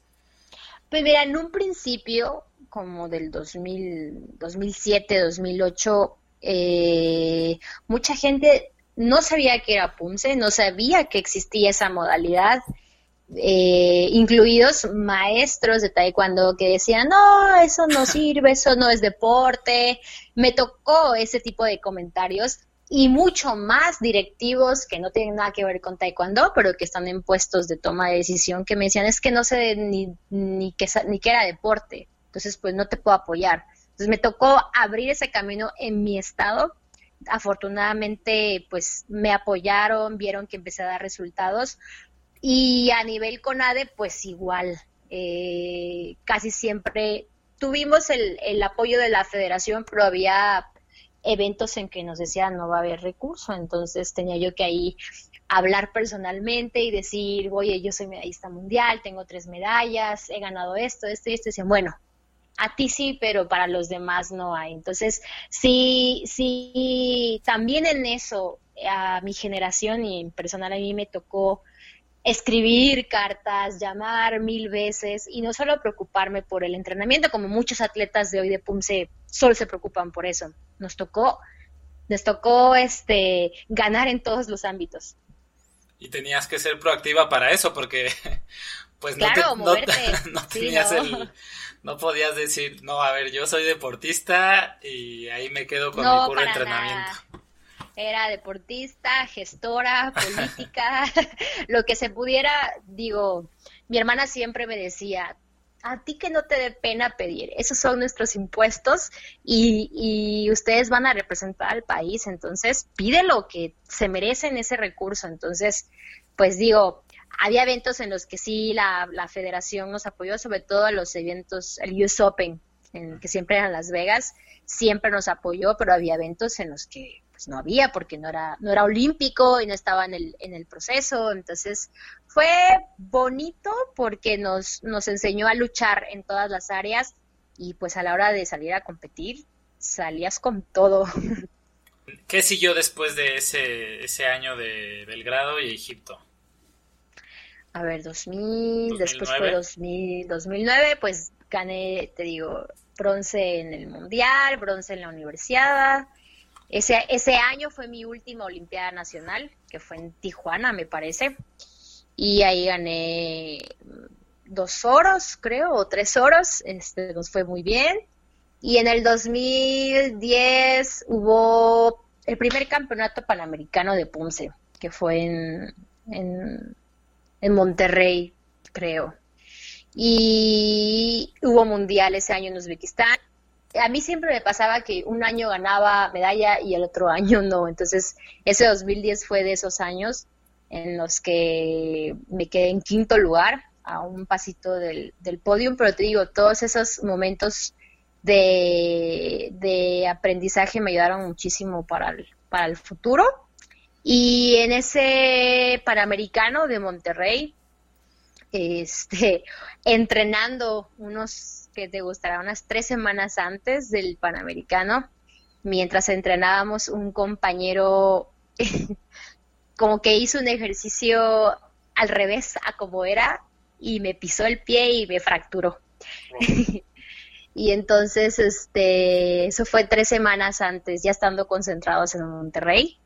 Y ni modos, me decían, mira, si se te pone negro el pie es que está fracturado y no se te ha puesto y como a la media hora se me puso negro, negro. Entonces, este, pues me decían, no, pues no vas a poder competir, hay que sacarte radiografía. Y yo dije, no, no me van a tocar el pie, yo me recupero. y no me recuperé, pero competí y gané tres oros en ese Panamericano. ¿En, ese, en esa época ya estaba, ya, ya había freestyle? En esa época no creo que había como freestyle, pero de equipo, como forma creativa. Sí, sí, sí. ¿Y tu siguiente eh, medalla fue en Colombia? ¿Medalla mundial? 2000, ajá, medalla mundial sí, pero en el, en el 2011 eh, estábamos concentrados en CONADE para el mundial que era en Rusia y luego para la Universidad Mundial de China. Y estábamos concentrados para los dos eventos, pero unos días antes del mundial de, de Rusia, pues la CONADE dijo, no hay recurso, eh, casi siempre era la misma historia antes de un mundial para nosotros. Era, sí va a haber y a los dos días, no va a haber, entonces tienen dos días para conseguir apoyo. Entonces a ese mundial eh, no, no fui porque teníamos que concentrarnos para la universidad que era un mes después y decidimos ir a la Universidad Mundial y ahí ganamos la primera medalla en individual para, para México en una universidad mundial, gané bronce y en pareja ganamos bronce. Entonces ahí me, fui con dos medallas de, bronce en, esa universidad mundial en China. ¿En China? ¿En qué ciudad fue? Shenzhen. Ya en esa época, pues me imagino que eras conocida por todas las atletas a nivel mundial, ¿no? Ya te veían como alguien de los rivales a vencer. Sí, ya, la verdad es que sí. Eh, ya, ya sabíamos que entre cinco o seis estaba el, el podium y ya había un cierto respeto hacia México, porque al principio era como, ah, América, esos no cuentan. Pero después ya decían, ah, México, vienen este Olin y viene Gerardo, que en su momento fue de los hombres quien abrió el camino para, para la modalidad eh, masculina y decían, ah, ellos son buenos, ellos pueden estar en podio. Perfecto. ¿Y después ya viene tu medalla de Colombia o tuviste alguna otra, algún otro evento importante antes de? 2011, no, 2011 fue solo universidad y en el 2012 fue la medalla mundial en, en, en Colombia. Ahí gané bronce también, pero en ese, en ese evento siento que merecía un poquito más. Eh, digo, un poquito antes de salir al, a la final, eh, se acercó una compañera y me dijo algo así como las medallas, las medallas ya están repartidas, a ti ya no te toca nada. Oh. Entonces, sí, entonces, no sé, digamos que cinco minutos antes de salir a, a competir, y en lugar de bajarme y de decir, pues ya no me toca nada, lo haga como lo haga, dije, no. Ahora salir con más fuerza, con más energía, con más grito, porque a ti no te van a, a ti nadie te va a quitar tu medalla. Entonces, este, me acuerdo que esa vez me tocó hacer Kungam en la final. Y cuando terminé de hacer Kungam, eh, yo creo que lo hice tan bien y los emocioné que los jueces que estaban como de máquina me aplaudieron, pero así como que en, despacito.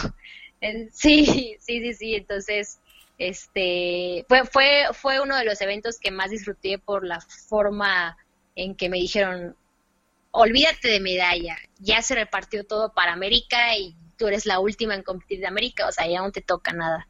Y pues me traje ese bronce que para mí era que para mí era oro. Muchos muchos bronces de esos para mí eran oro por todo lo que estaba alrededor de, la medalla. ¿La compañera que te lo dijo era de otro país o era de México? De otro país. De otro país, ok. Sí, sí, sí. ¿Y cuál fue el, el podium en ese evento? En ese evento fue Corea, mm, Vietnam, Irán y México. Bueno, México, Irán. Igual prácticamente. Sí, lo que te digo, nunca vas a encontrar un... No, en, mi, en mis podiums, la primera vez fue en 2014, que Estados Unidos ganó bronce, pero de ahí en fuera siempre era Corea, Irán y Vietnam y, una servidora. Y salía a Vietnam y entraba a Taipei y una servidora. Siempre era el mismo, el mismo podium. Oye, por lo que me dices, Irán estaba constantemente en podium. Ahora ya no tanto, ¿verdad? En Pumse. Ellos siguen siendo buenos en Pumse, pero así como, como México subió, otros países subieron, entonces se ha nivelado mucho y ya se reparten más las medallas a como era antes, que eran de las 20 de oro, eran 19 para Corea y una para Taipei. Prácticamente así era. Y dos medallas para América. Mm, después de esa experiencia en Colombia, ¿sigue Indonesia? Viene, sí, el, el, el Mundial de, de Bali, Indonesia. Eh, ahí, fíjate, como combinaba yo mis estudios, con mi con, una pasantía que estaba haciendo en trabajo y la práctica del alto rendimiento en Pumse, empecé a sentir como esa presión de decir, me falta tiempo. O sea, siento que sí estoy entrenando, pero no estoy en mi 100% enfocada. Entonces, como que en, en ese 2013 empecé a ver como que un poquito disminuido mi, mi, mi, calidad. Y entonces decía yo, híjole, fue cuando me empecé a cuestionar, realmente estoy dejando, puedo estar en un lugar que no me merezco, porque alguien puede estar al 100% y yo quizás soy mejor, pero no se lo merece el país que yo trabaje al 50%. Entonces, en ese 2013 fue cuando empecé a, a pensar, mm, quizá debería retirarme y retirarme bien y el, el que era en ese entonces el entrenador nacional bajita la mano, ¿verdad? No muy directo, me decía, no, ya la edad, tú ya grande, no sé, yo habría tenido como 23 años, 24. Tú ya grande, las demás muy jóvenes, este, y patean muy alto, y tú ya no estás entrenando, y se nota. Yo creo que en este mundial, este, Olin, no creo que vayas a ganar nada.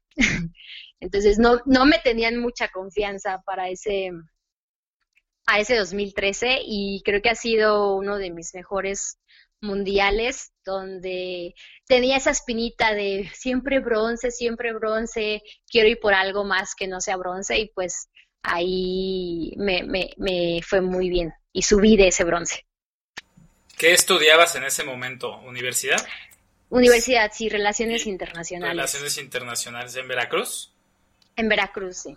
Ok, y entonces, aún en esa época, realmente todo el tiempo era tu, tu entrenamiento, o sea, te autoentrenabas. Sí, siempre fue así. Siempre fue así. Siempre. Sí, solamente cuando llegábamos a concentración con selección, pues ya entrenábamos en equipo, pero siempre entrené sola, con el espejo, con el teléfono, con la cámara de video y con, con quien me pudiera ver para decirme, ah, grita un poquito más fuerte. pero me, acostumbré a entrenar solita. ¿Qué consideras que hubo de especial en esa preparación que pues la hiciste tú eh, para ese mundial que, que, a lo mejor en vez de ese bronce te llevó al, al segundo lugar? La madurez.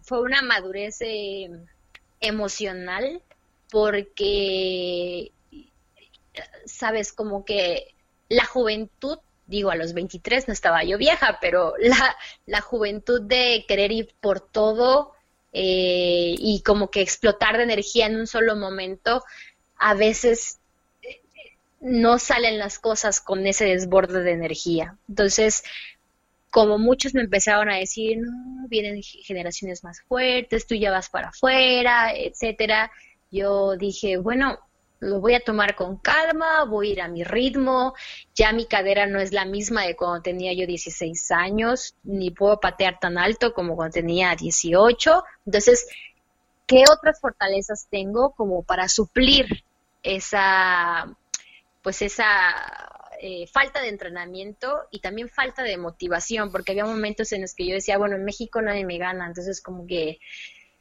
no tengo ese extra y eso me llevó a una zona de confort. Entonces dije, ok, vas a ir a este mundial, pero nunca vas a ir a hacer el ridículo y nunca te vas a quedar fuera de un podio. Entonces, ¿qué tienes que hacer? Lo escribí, me analicé estratégicamente y esa tranquilidad y esa madurez y esa calma me hizo llegar en punto para, para ese mundial. Creo yo que fue eso, madurar. Fue algo de madurez, este, Sí, madurez física y madurez emocional y, mental, de saber administrar eh, los tiempos perfectos. Ok, y por esa época ya empezaba entonces a, rondar por tu mente la idea del retiro. Por lo que me dices, no era un tema de que sintieras que, que tu cuerpo ya no daba para más, sino era un tema de que no sentías que, que estabas dando todo, ¿no? Para el entrenamiento. Sí, tenía ya otras prioridades. En esa época, digo, no teníamos las becas que tiene hoy un, atleta de, bueno, no sé cuánto ganes hoy un atleta de Pumse, pero era muy difícil que, que pudieras eh, entrenar y preocuparte solo por eso. Tenías que ver por otras cosas. Entonces, aunque a mí siempre me apoyó mi estado y la CONADE en el tema de las becas, pues a los 23 tienes que empezar a, a, ver qué vas a hacer con tu vida. Entonces mucho de, ese, de, ese, de esa falta de tiempo era porque necesitaba hacer otras cosas. Entonces fue cuando dije, no estoy siendo 100% honesta con mi deporte y le estoy quitando quizá un lugar a alguien que a lo mejor va a quedar en sexto o no pasa a la final, pero está invirtiendo el 100% de, de su tiempo. Y fue cuando empezó a rondar en mi cabeza esa, esa idea del retiro. Y cuando llegas a esa medalla de plata en Indonesia, ¿ahí ya sabías que el siguiente mundial era en México? Sí, el, cuando nos dijeron del Mundial de México, creo que fue a principios de año. Entonces, también ese, ese tema era el que me hacía como desistir. Decía yo, mira, queda un año más, el Mundial es en tu casa, puedes lograr ese oro ahí, entonces vamos, resiste, pero a la vez era un resiste con otras necesidades. Entonces sí fue una, una transición interesante en ese punto de, decisión y dije, va a llegar un punto en el que vas a tener que decidirte por una u otra, pero mientras estés aquí y lo que te digo, la madurez de decir, no tienes que entrenar ocho horas diarias para ganar. Puedes entrenar tres bien administradas, inteligentemente y conociendo tu cuerpo y tu mente y tu energía. Hasta aquí llego, no más. O puedo más. Entonces, ese, esa manera de entrenar sola y de conocerme cómo, qué, qué tanto mi cuerpo podía resistir, me ayudó mucho a tomar buenas decisiones en el momento exacto. Y en el tema de la motivación eh, para continuar, ¿no, no, no fue un extra esa el que en vez de bronce haya sacado plata? ¿O, igual ya pensabas en retirarte? No, el retiro siempre estuvo ahí. Yo dije, después del Mundial de Aguascalientes, no más. O sea, yo gano oro y al otro día me retiro. O sea, no había vuelta atrás. Entonces, ese, ese resultado en Bali, te digo, para Bali fue un proceso difícil porque de verdad que te digan que, o sea, que, un año antes seas el wow y un año después te digan, no, ya no eres buena, vienen otras y toda esa categoría ya está muy difícil, pues anímicamente, aunque seas Leo, te pega. Y, y me pegó dos segundos. A los dos segundos dije, pues, ¿quién, quién es él o ella para, para decirme que, que no puedo? Entonces, ese año me tocó ir en en tres categorías, en pareja, individual e individual de freestyle. Y dije, pues a lo que te corresponde a ti, que son tus individuales, tú vas a dar todo, que no te importe lo que te digan, tú ya ganaste medallas mundiales y también sé que, que puedes seguir ganando medallas mundiales y precisamente en ese mundial el nivel fue como un boom, o sea, se elevó un 200% de un año para otro porque entraron las que estaban en junior entraron a senior, entonces fue, fue, fue un mundial para mí uno de los más competitivos y para mí hasta ahora el que ha sido el mundial con el mejor nivel en la categoría senior. Y ganar plata y bronce en freestyle en las dos individuales es la primera vez que alguien de México ganaba en, en las dos modalidades de manera individual y abrir ese camino, pues también fue un aliciente para, para el 2014. ¿Y cómo te preparaste después para el Mundial de México? Muy fuerte. Ahí sí dije, ok, te quedas, es para ganar. Entonces, eh, hice una pequeña pausa en, mi pasantía, pedí permiso, me enfoqué, eh, nos llevaron dos o tres veces a Corea, entrenamos muy fuerte, la federación invirtió tiempo y recurso para, no solo para la organización de ese mundial, sino para que nosotros llegáramos muy bien preparados.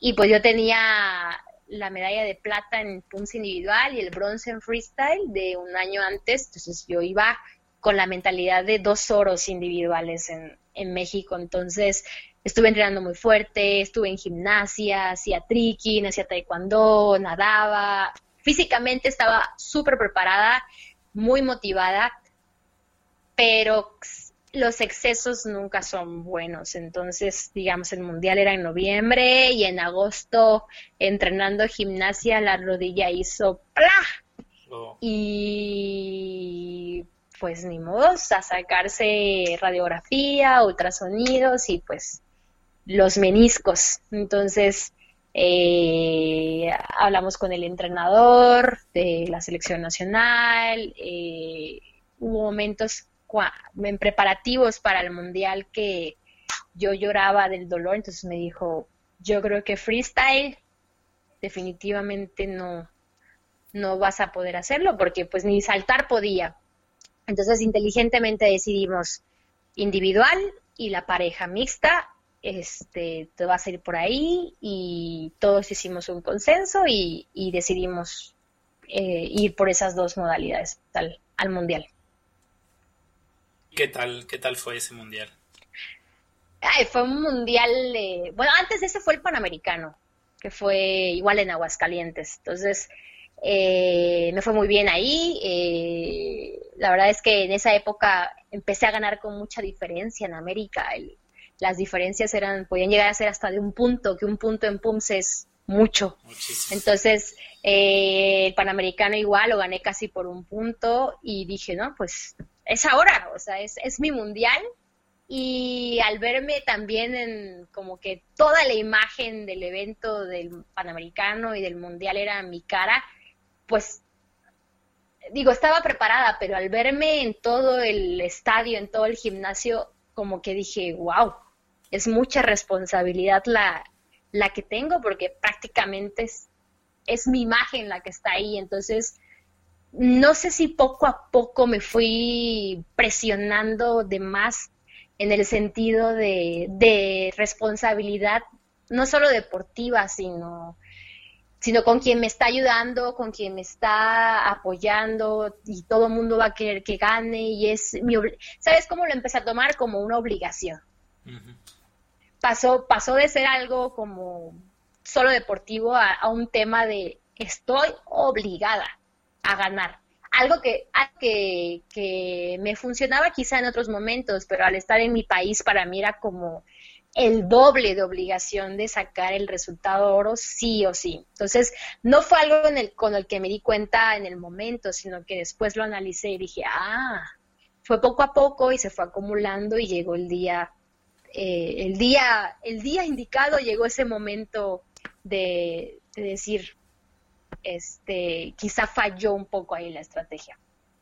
Digo, en el mundial me fue súper bien.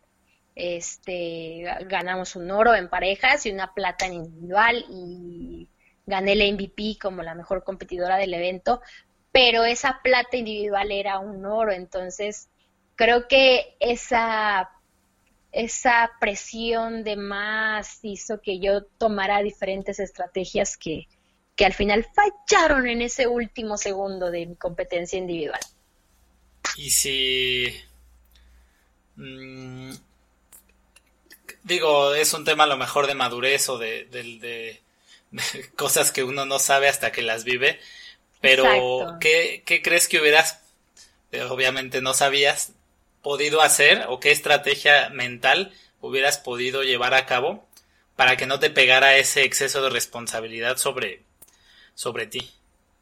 Es que fíjate, súper raro en mí porque siempre fui una atleta muy apasionada y si yo entraba con mucha calma y falta de estrés y falta de ansiedad, me entraba muy como, como plana al área. Entonces siempre me sirvió mucho esa presión de decir, voy a ganar, tengo que ganar porque lo hacía yo mejor.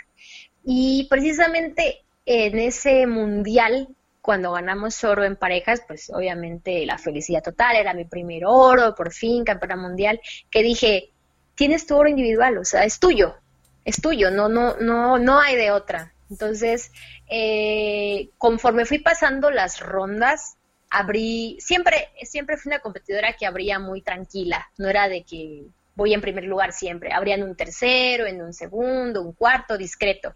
Y así fue en ese mundial.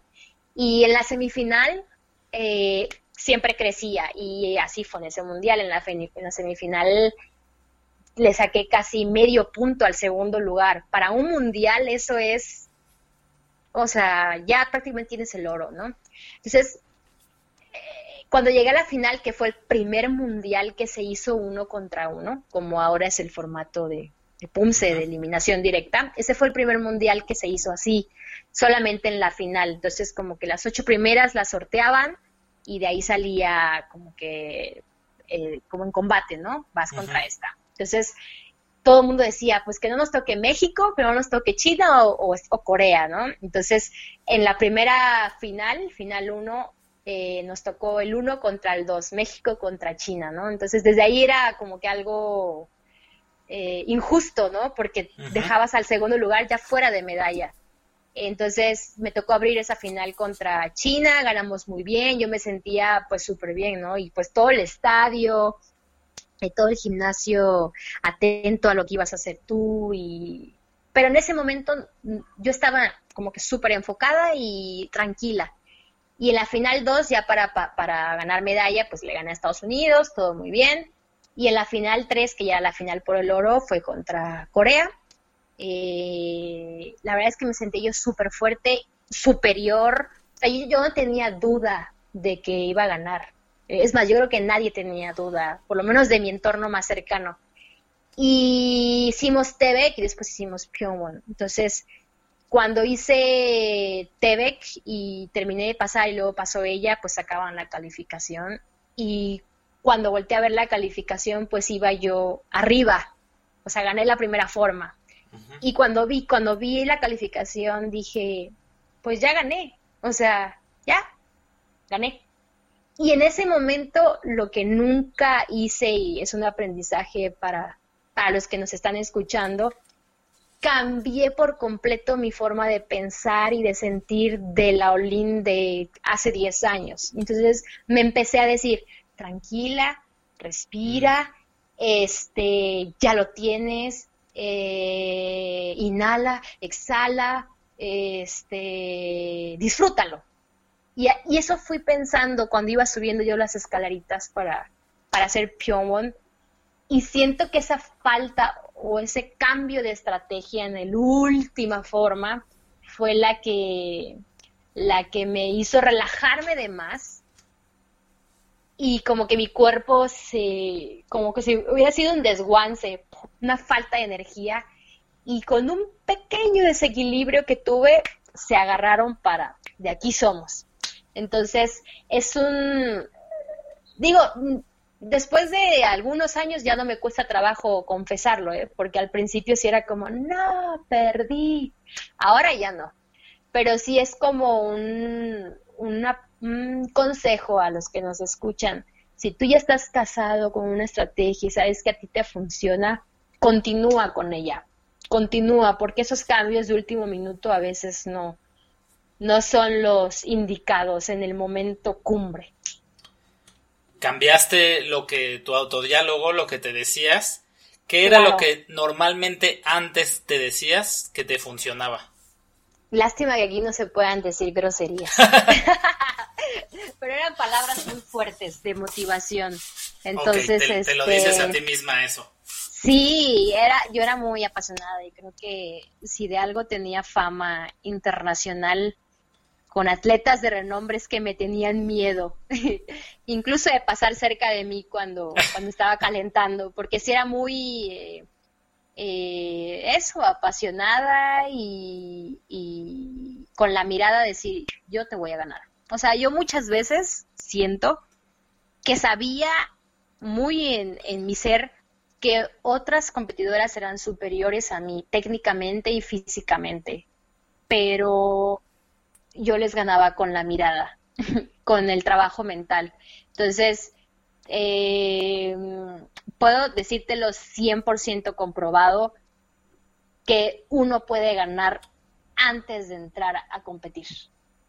O sea, tú puedes ganar una pelea, tú puedes ganar una competencia de punce antes de hacer la forma si tú te la crees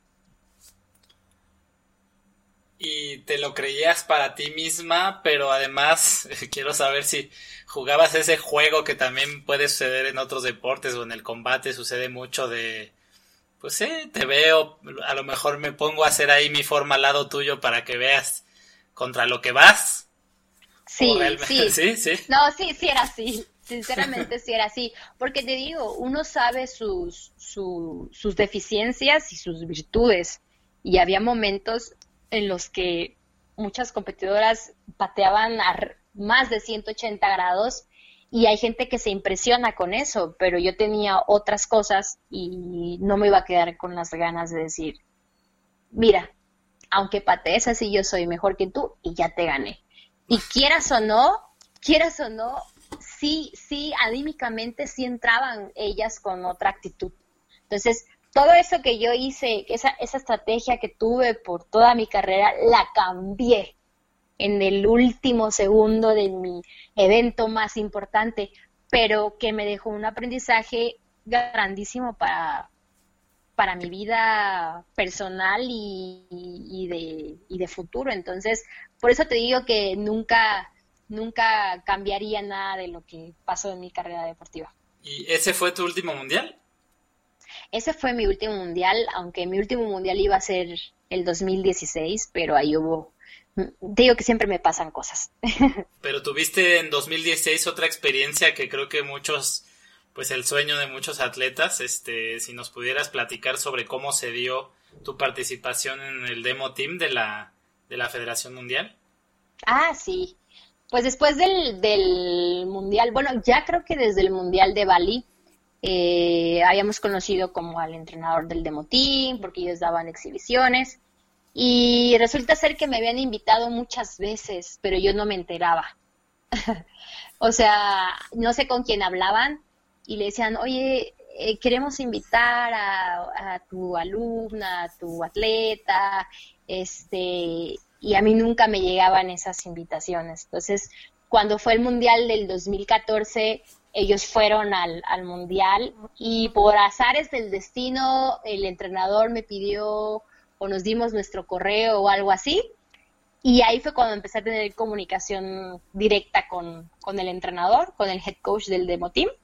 Y en el 2015, que fue la Universidad Mundial de Corea en Gwangju, donde gané dos platas y fui abanderada de la delegación, eh, me mandó un mensajito y me dijo, ah, estás en Corea. Y le digo, sí. Entonces me dice, vente a entrenar aquí.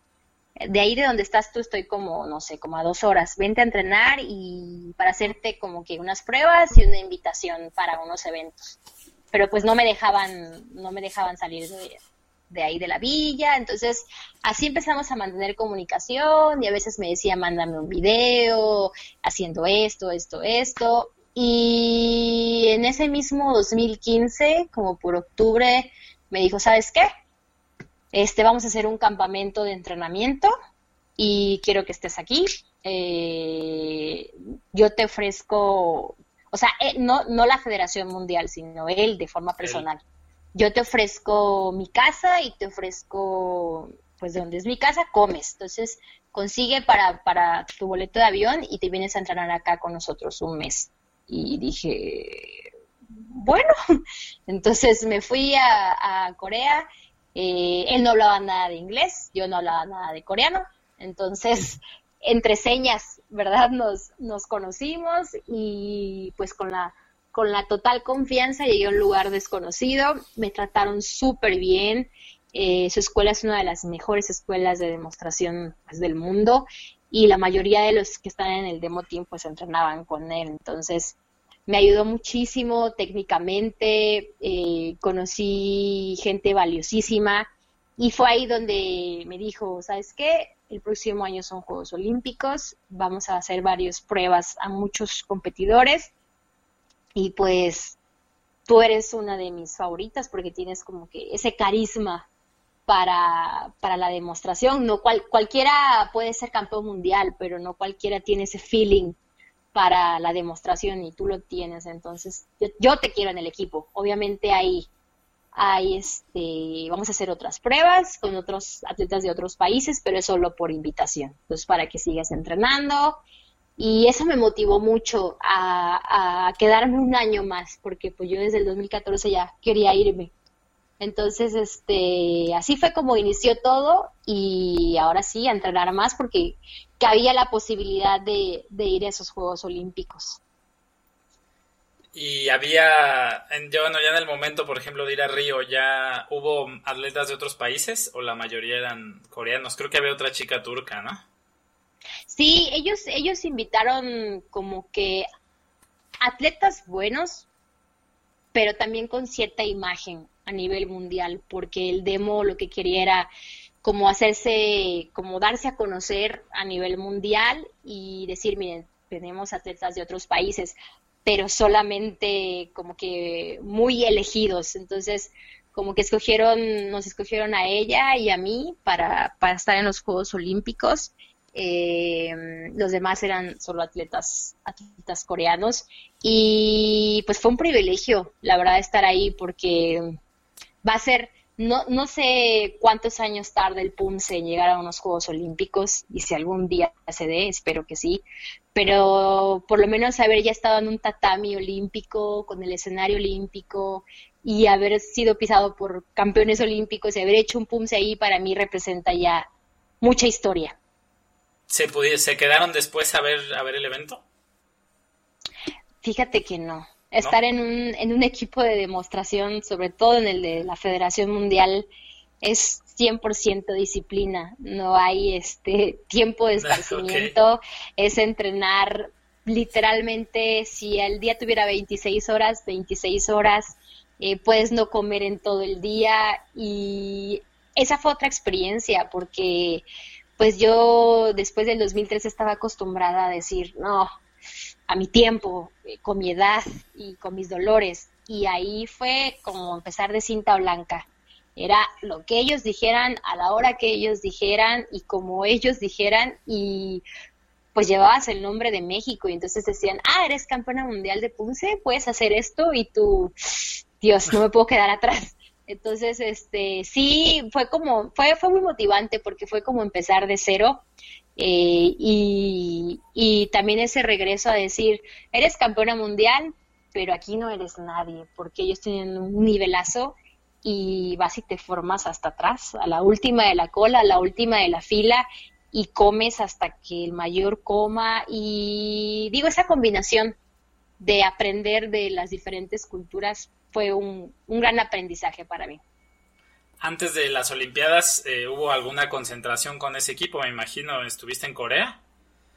Sí, estuve en Corea dos veces. Antes de, los Juegos Olímpicos hicimos una demostración para las Naciones Unidas, otro para el Club Rotario, las dos en Corea. Y pues eh, en uno de esos, en esas demostraciones, pues me tocó ser como que una de las protagonistas de ese demo. Eh, para mí era difícil en el momento por el idioma, porque todas las órdenes, aunque sabemos algunas órdenes en coreano, pues no es lo mismo que todos hablen coreano y que en dos minutos tengas que aprenderte 100 pasos. Entonces, para mí fue este, diferente, motivante y complicado. Al final siempre se, se resolvió, pero creo que después del Mundial de Bali, el Demo Team ha sido la mejor experiencia que he tenido en mi carrera deportiva. ¿Qué prefieres, el, freestyle o el pumse reconocido? Te diría que prefiero el freestyle, pero con una base técnica de pumse reconocido. porque también eh, cuando te vuelves solo gimnasta en freestyle pierde la esencia del punce. Entonces la combinación y esos eventos combinados como Universidad Mundial donde el que hace pum se tiene que hacer freestyle me parece que es como que la mejor forma de premiar al, al mejor pumcista, al más completo. ¿Te parece que ese, esa forma mixta es el, futuro, por ejemplo, de cara a que el taekwondo, el PUM se entre en Juegos Olímpicos? Desde luego que sí. Yo creo que esa va a ser la, el tipo de competencia que, que se va a quedar. Incluso ya en, en el reglamento viene un apartado donde dice que, que empezarán a haber competencias así, preliminares, semifinales, PUMSE tradicional y final eh, freestyle y quizá, bueno, por lo que leía, sean durante el Campeonato Mundial de Combate. Ok, porque también ya se está, bueno, muchos países pues ya tienen como, incluido México, su especialista de freestyle y especialista de PUMSE reconocido. Pues yo creo que ese es un error, porque debe, deben ser combinados. O sea, país que no tenga atletas que dominen las dos modalidades es un país que se va a quedar eh, estancado. Ahora más que nunca. Digo, México en eso no tiene problema. Yo creo que yo creo que esa esa decisión inteligente de incluir al freestyle en la Olimpiada Nacional fue lo que les hizo que los entrenadores y los atletas se vieran obligados a desarrollar ciertas características para el evento de freestyle y ahora México yo creo que con sus atletas cadetes y juveniles tiene un potencial y un presente y un futuro prometedor. Totalmente de acuerdo. Eh, ¿Qué te parece más complicado así a ti? Eh, por ejemplo, una competencia de PUMS reconocido me refiero a qué te parece tanto la ejecución como la preparación. Una, una competencia en la que vas tú sola o una de parejas. Definitivamente individual, porque la responsabilidad es solo tuya. Eh, en mi punto de vista, digo, no sé para otras personas, pero pareja y, equipo cuando lo hice, eh, siempre me sentí acompañada, entonces me salían las cosas muy bien pero definitivamente la competencia individual es mucho más complicada. ¿Tienes alguna forma de las de Pumse reconocido que te guste? ¿Que tú como tu favorita? Kungam. Kungam. Kungan. Sí. oye, y Kungan es donde para mí te das cuenta entre los mejores y los que ahí van más o menos, ¿no? Puede haber gente que, que patee muy alto, que patee muy bonito, pero pues ahí está lo, Kungan marca diferencia. Sí, en Kungan es cuando te das cuenta este, quién es bueno y quién más o menos, quién va empezando. Sí, por eso para mí Kungan es como el que define el, al verdadero ganador. Oye, y del reglamento actual de PUMSE, ¿hay algo que, cambiarías? Todo. todo, prácticamente todo. ¿Qué no te gusta? pues mira, cuando esto se va haciendo tan cerrado, cuando las calificaciones son mínimas en, en la diferencia, eh, tienes que voltear a ver lo que hacen otros deportes parecidos al tuyo. Entonces, cuando, cuando he analizado lo que hace la gimnasia artística, la gimnasia rítmica y el patinaje sobre, sobre hielo, eh, ellos tienen códigos de, de puntuación. Y, por ejemplo, digamos, un giro triple axel vale 10 puntos pero si no está bien rotado o giró un tercio o le faltó un cuarto, vale 7. Entonces, muchas veces lo que yo he visto en, en, términos de freestyle es que el juez califica un giro, una patada de giro, supongamos un 540, misma calificación para diferente terminación o, digamos un, un, competidor pateó al estómago y otro a la cara y les dan la misma calificación. Y es ahí donde yo digo no. Entonces, eh, para mí el tema del freestyle le hace falta muchísimo en cuanto al reglamento, porque si no va a ser injusto, va a seguir siendo injusto en muchas ocasiones, y no se va a llevar a un profesionalismo. Sobre todo el tema del freestyle. Creo que hace una falta un código de calificación, puntaje por puntaje, movimiento por movimiento.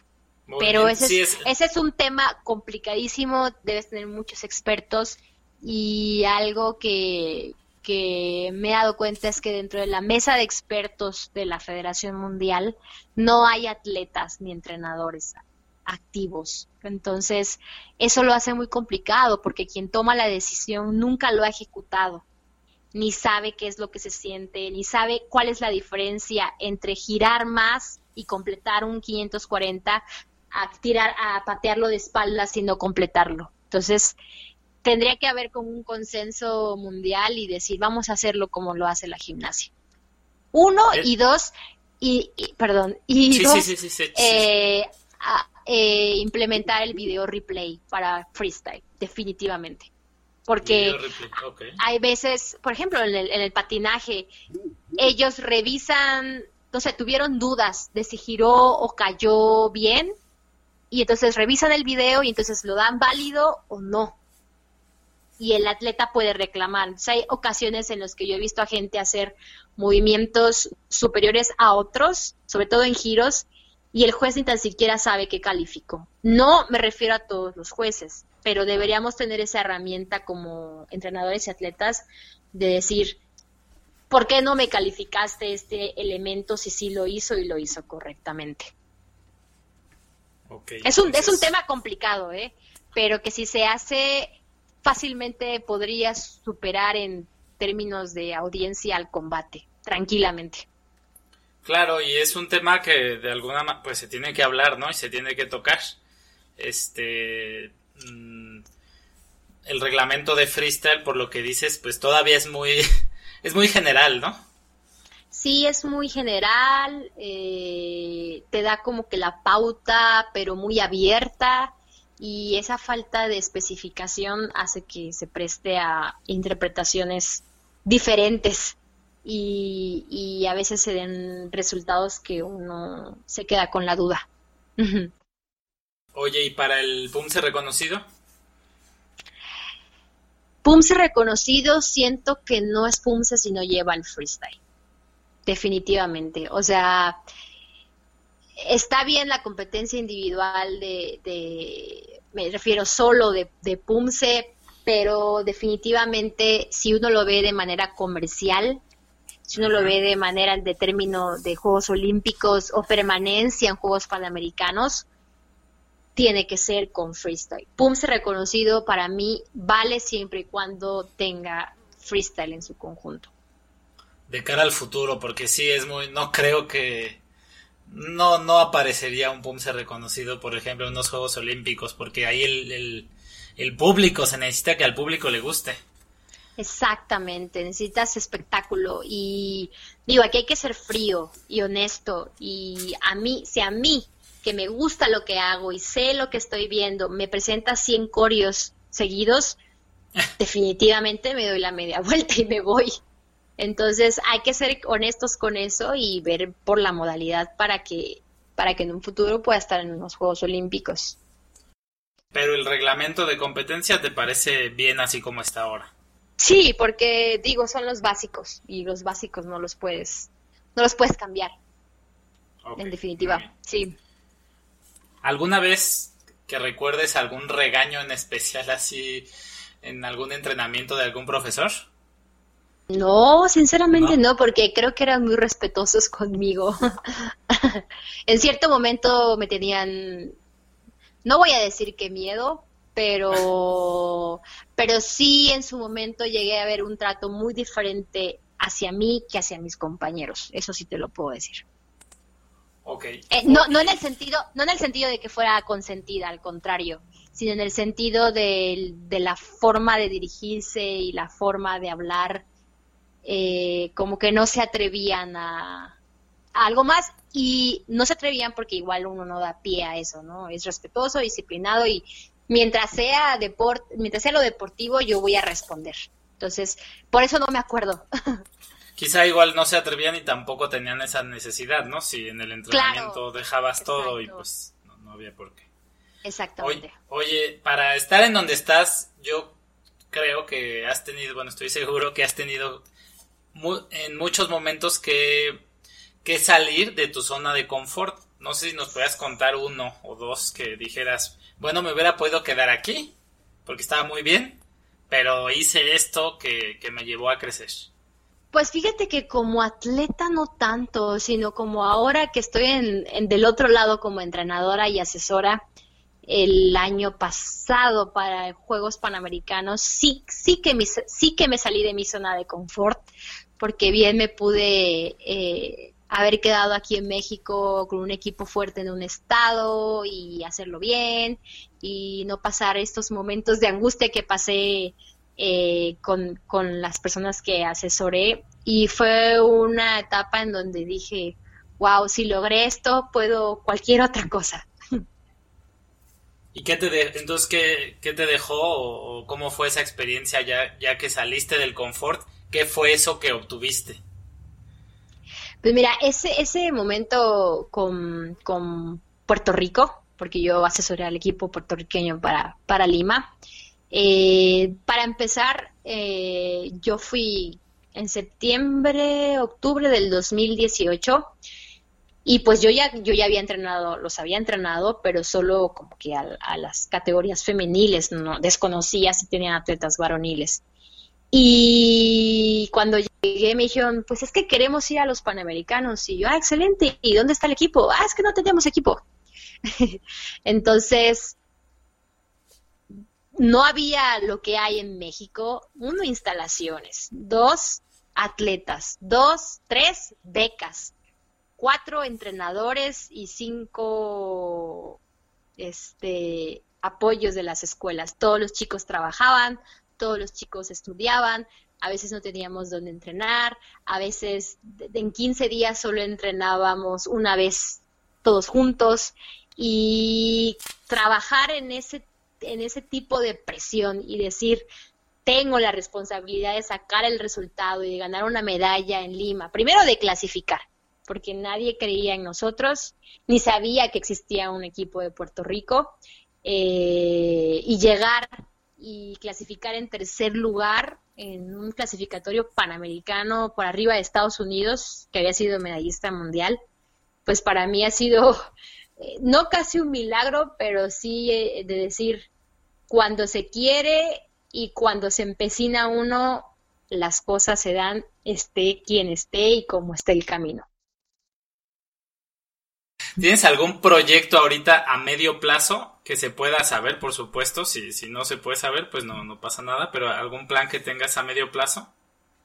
Dentro de lo deportivo, dentro de lo deportivo, pues eh, tengo la, la, oportunidad de seguir asesorando a equipos de, de Centroamérica y el área de América. Realmente, por el momento, más bien tendría que definir a, a quién ayudar, a quién apoyar, porque tengo muchas invitaciones, pero pues hay que ser también inteligentes en ese sentido. Y si de alguna manera eh, pudiera yo entrenar no a uno, sino a varios equipos, eso me, gustaría porque ayudaría mucho a, levantar el, más el nivel de, América y que cada vez sea más competitivo y más cerrado la competencia.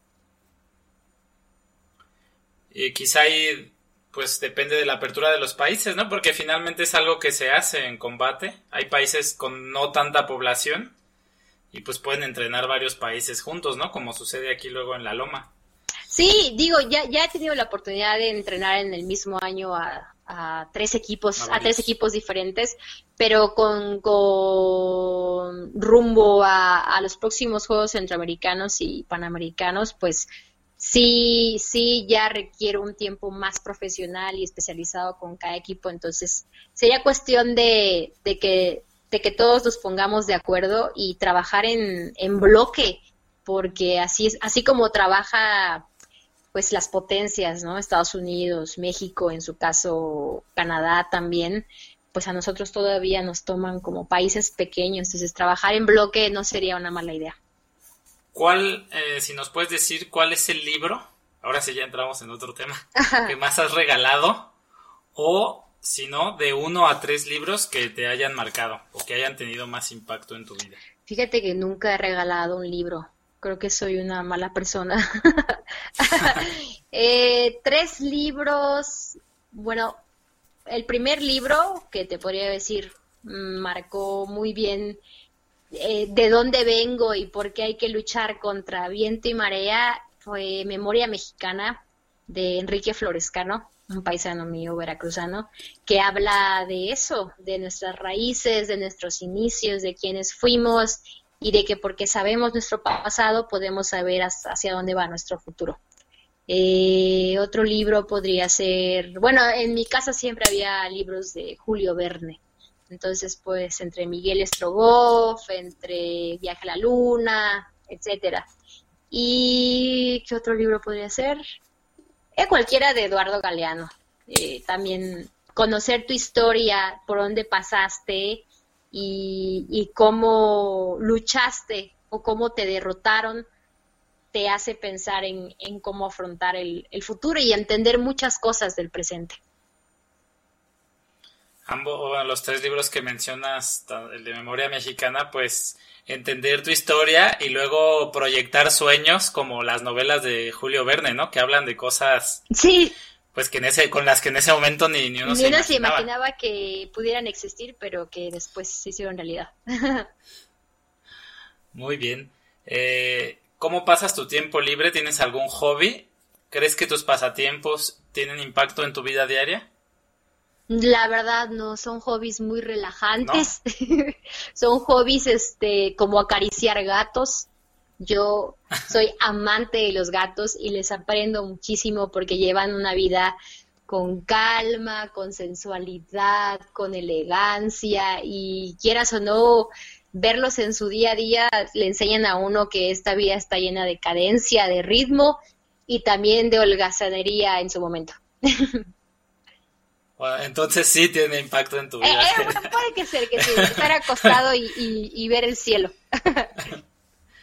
Este, y aparte mencionaste cadencia y ritmo, que son cosas importantes también en el PUMSE, ¿no? Sí, fíjate, observar a los animales. Eh, ahora vivo en un lugar muy bonito aquí en Mérida, Yucatán, y tengo la oportunidad de que salgo a la calle y veo pasar un zorro, o veo pasar una zarigüeya, o veo pasar una iguana, un toloc, como le dicen aquí, o veo pasar un búho. Entonces, ver a, la vida silvestre y ver a mis gatos te enseña a cómo, a cómo se vive del otro lado de una casa de concreto te enseña a respetar y amar la naturaleza.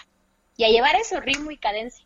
¿Recuerdas algún error en especial que te haya llevado a mejorar tu vida? ¿Algún error favorito que digas, a partir de ese momento, pues estoy, o gracias a ese momento estoy aquí?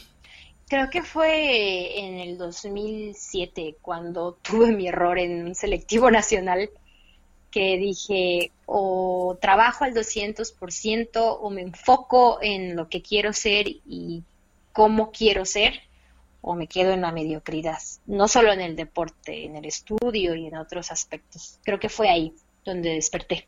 ¿En qué consideras que no eres buena? En ser humilde. sí, creo que ahí me falló un poquito. bueno, se puede aprender. Lo que pasa es que a veces siento que, que hay, hay, hay personas que a veces me dicen, falta un poquito de humildad porque siempre dije, quiero ganar y voy por el oro y a veces la gente no está acostumbrada a ese discurso. Y entonces cuando esas personas me decían, tienes que ser humilde y yo veía que en su quehacer diario ellos eran no tan buenas personas, pero eran humildes, decía yo, pues como que no es compatible la humildad con el ser buena persona, entonces prefiero ser buena persona aunque no sea humilde. Ok, sí, de, acuerdo completamente. Y a veces, sí, a veces llevamos un doble discurso, ¿no?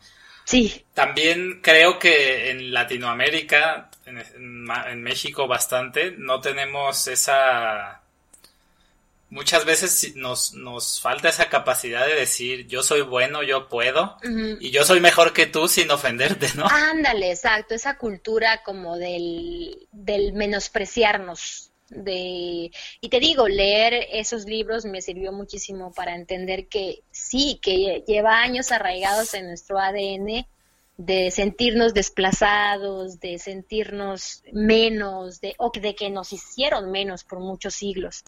Entonces, eh, a mucha gente le cuesta trabajo, incluido en mi familia, ¿eh? no es no es este como que externo de decir oye bájale tantito pero yo les digo pues es que con palabras no te hago daño o sea si yo si yo te hiciera algo a ti lo entiendo pero con palabras no no te estoy hiriendo físicamente entonces en eso no soy buena en la humildad eh, si en este momento te diera un letrero espectacular, gigantesco, que pudiera ver toda la gente del planeta Tierra, ¿qué mensaje le pondrías? ¿Qué mensaje le darías a toda la gente? Toma mucha agua, definitivamente. Toma mucha. Sí, toma mucha agua, cuida tu agua y todo lo que tenga que ver con el agua, porque sin eso estamos, este, no, no tenemos vida.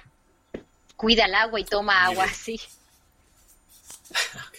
¿Cuáles son las mejores o la mejor inversión que has hecho en tu vida? Puede ser de tiempo, de educación o de dinero. La mejor inversión que he hecho en mi vida. Pues no podría decirte como que una sola, pero la última que hice y que ha sido muy buena es que me compré una bicicleta y no sabes la libertad que me ha dado eh, ahora porque en lugar de agarrar el coche, mejor me voy en bicicleta a la tienda o al súper y hago ejercicio. Y creo que todo lo que tenga que ver con el esfuerzo humano como si fuéramos una, una propia máquina es bien, bien, bien importante e indispensable para estos tiempos de tanta contaminación y tanto electrónico. Ir, ir quitándonos un poquito ese uso de, de las máquinas que no sean con el esfuerzo humano te conecta más, ¿no? Con, contigo mismo. Sí, sientes la libertad, sientes el aire y ves más el, el ambiente y se disfruta a otro nivel. Muy bien. ¿Tienes algún hábito inusual, algo que no haga la mayoría de la gente, pero que tú sepas que te hace diferente o que te lleva a ser lo que eres y te ayuda a conseguir lo que quieres? Mm, yo creo que mi imaginación yo sueño mucho y a veces antes de hacerlo, digo, me pasó, por ejemplo, te voy a poner un ejemplo, yo le dije a mi mamá antes de ir a Juegos Olímpicos, mamá, me van a invitar a Juegos Olímpicos y todavía no me invitaban.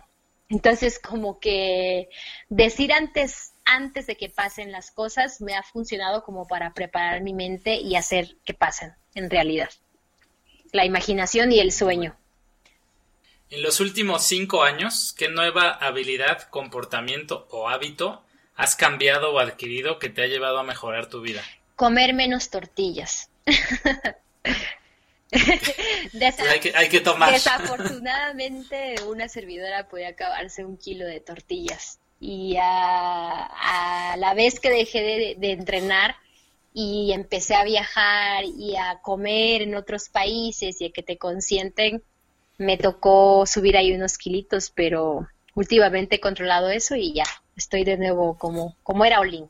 Pero sí, la tortilla, la he dejado. Perfecto. ¿Qué mensaje le darías a un atleta de, de Pumse, que de alguien de 13, 14 años que empieza a competir? Mm. Este, ¿qué consejo le darías? Yo creo que el primer punto para tener éxito es eh, tener éxito, pero éxito limpio y éxito con seguridad, es ser muy valiente.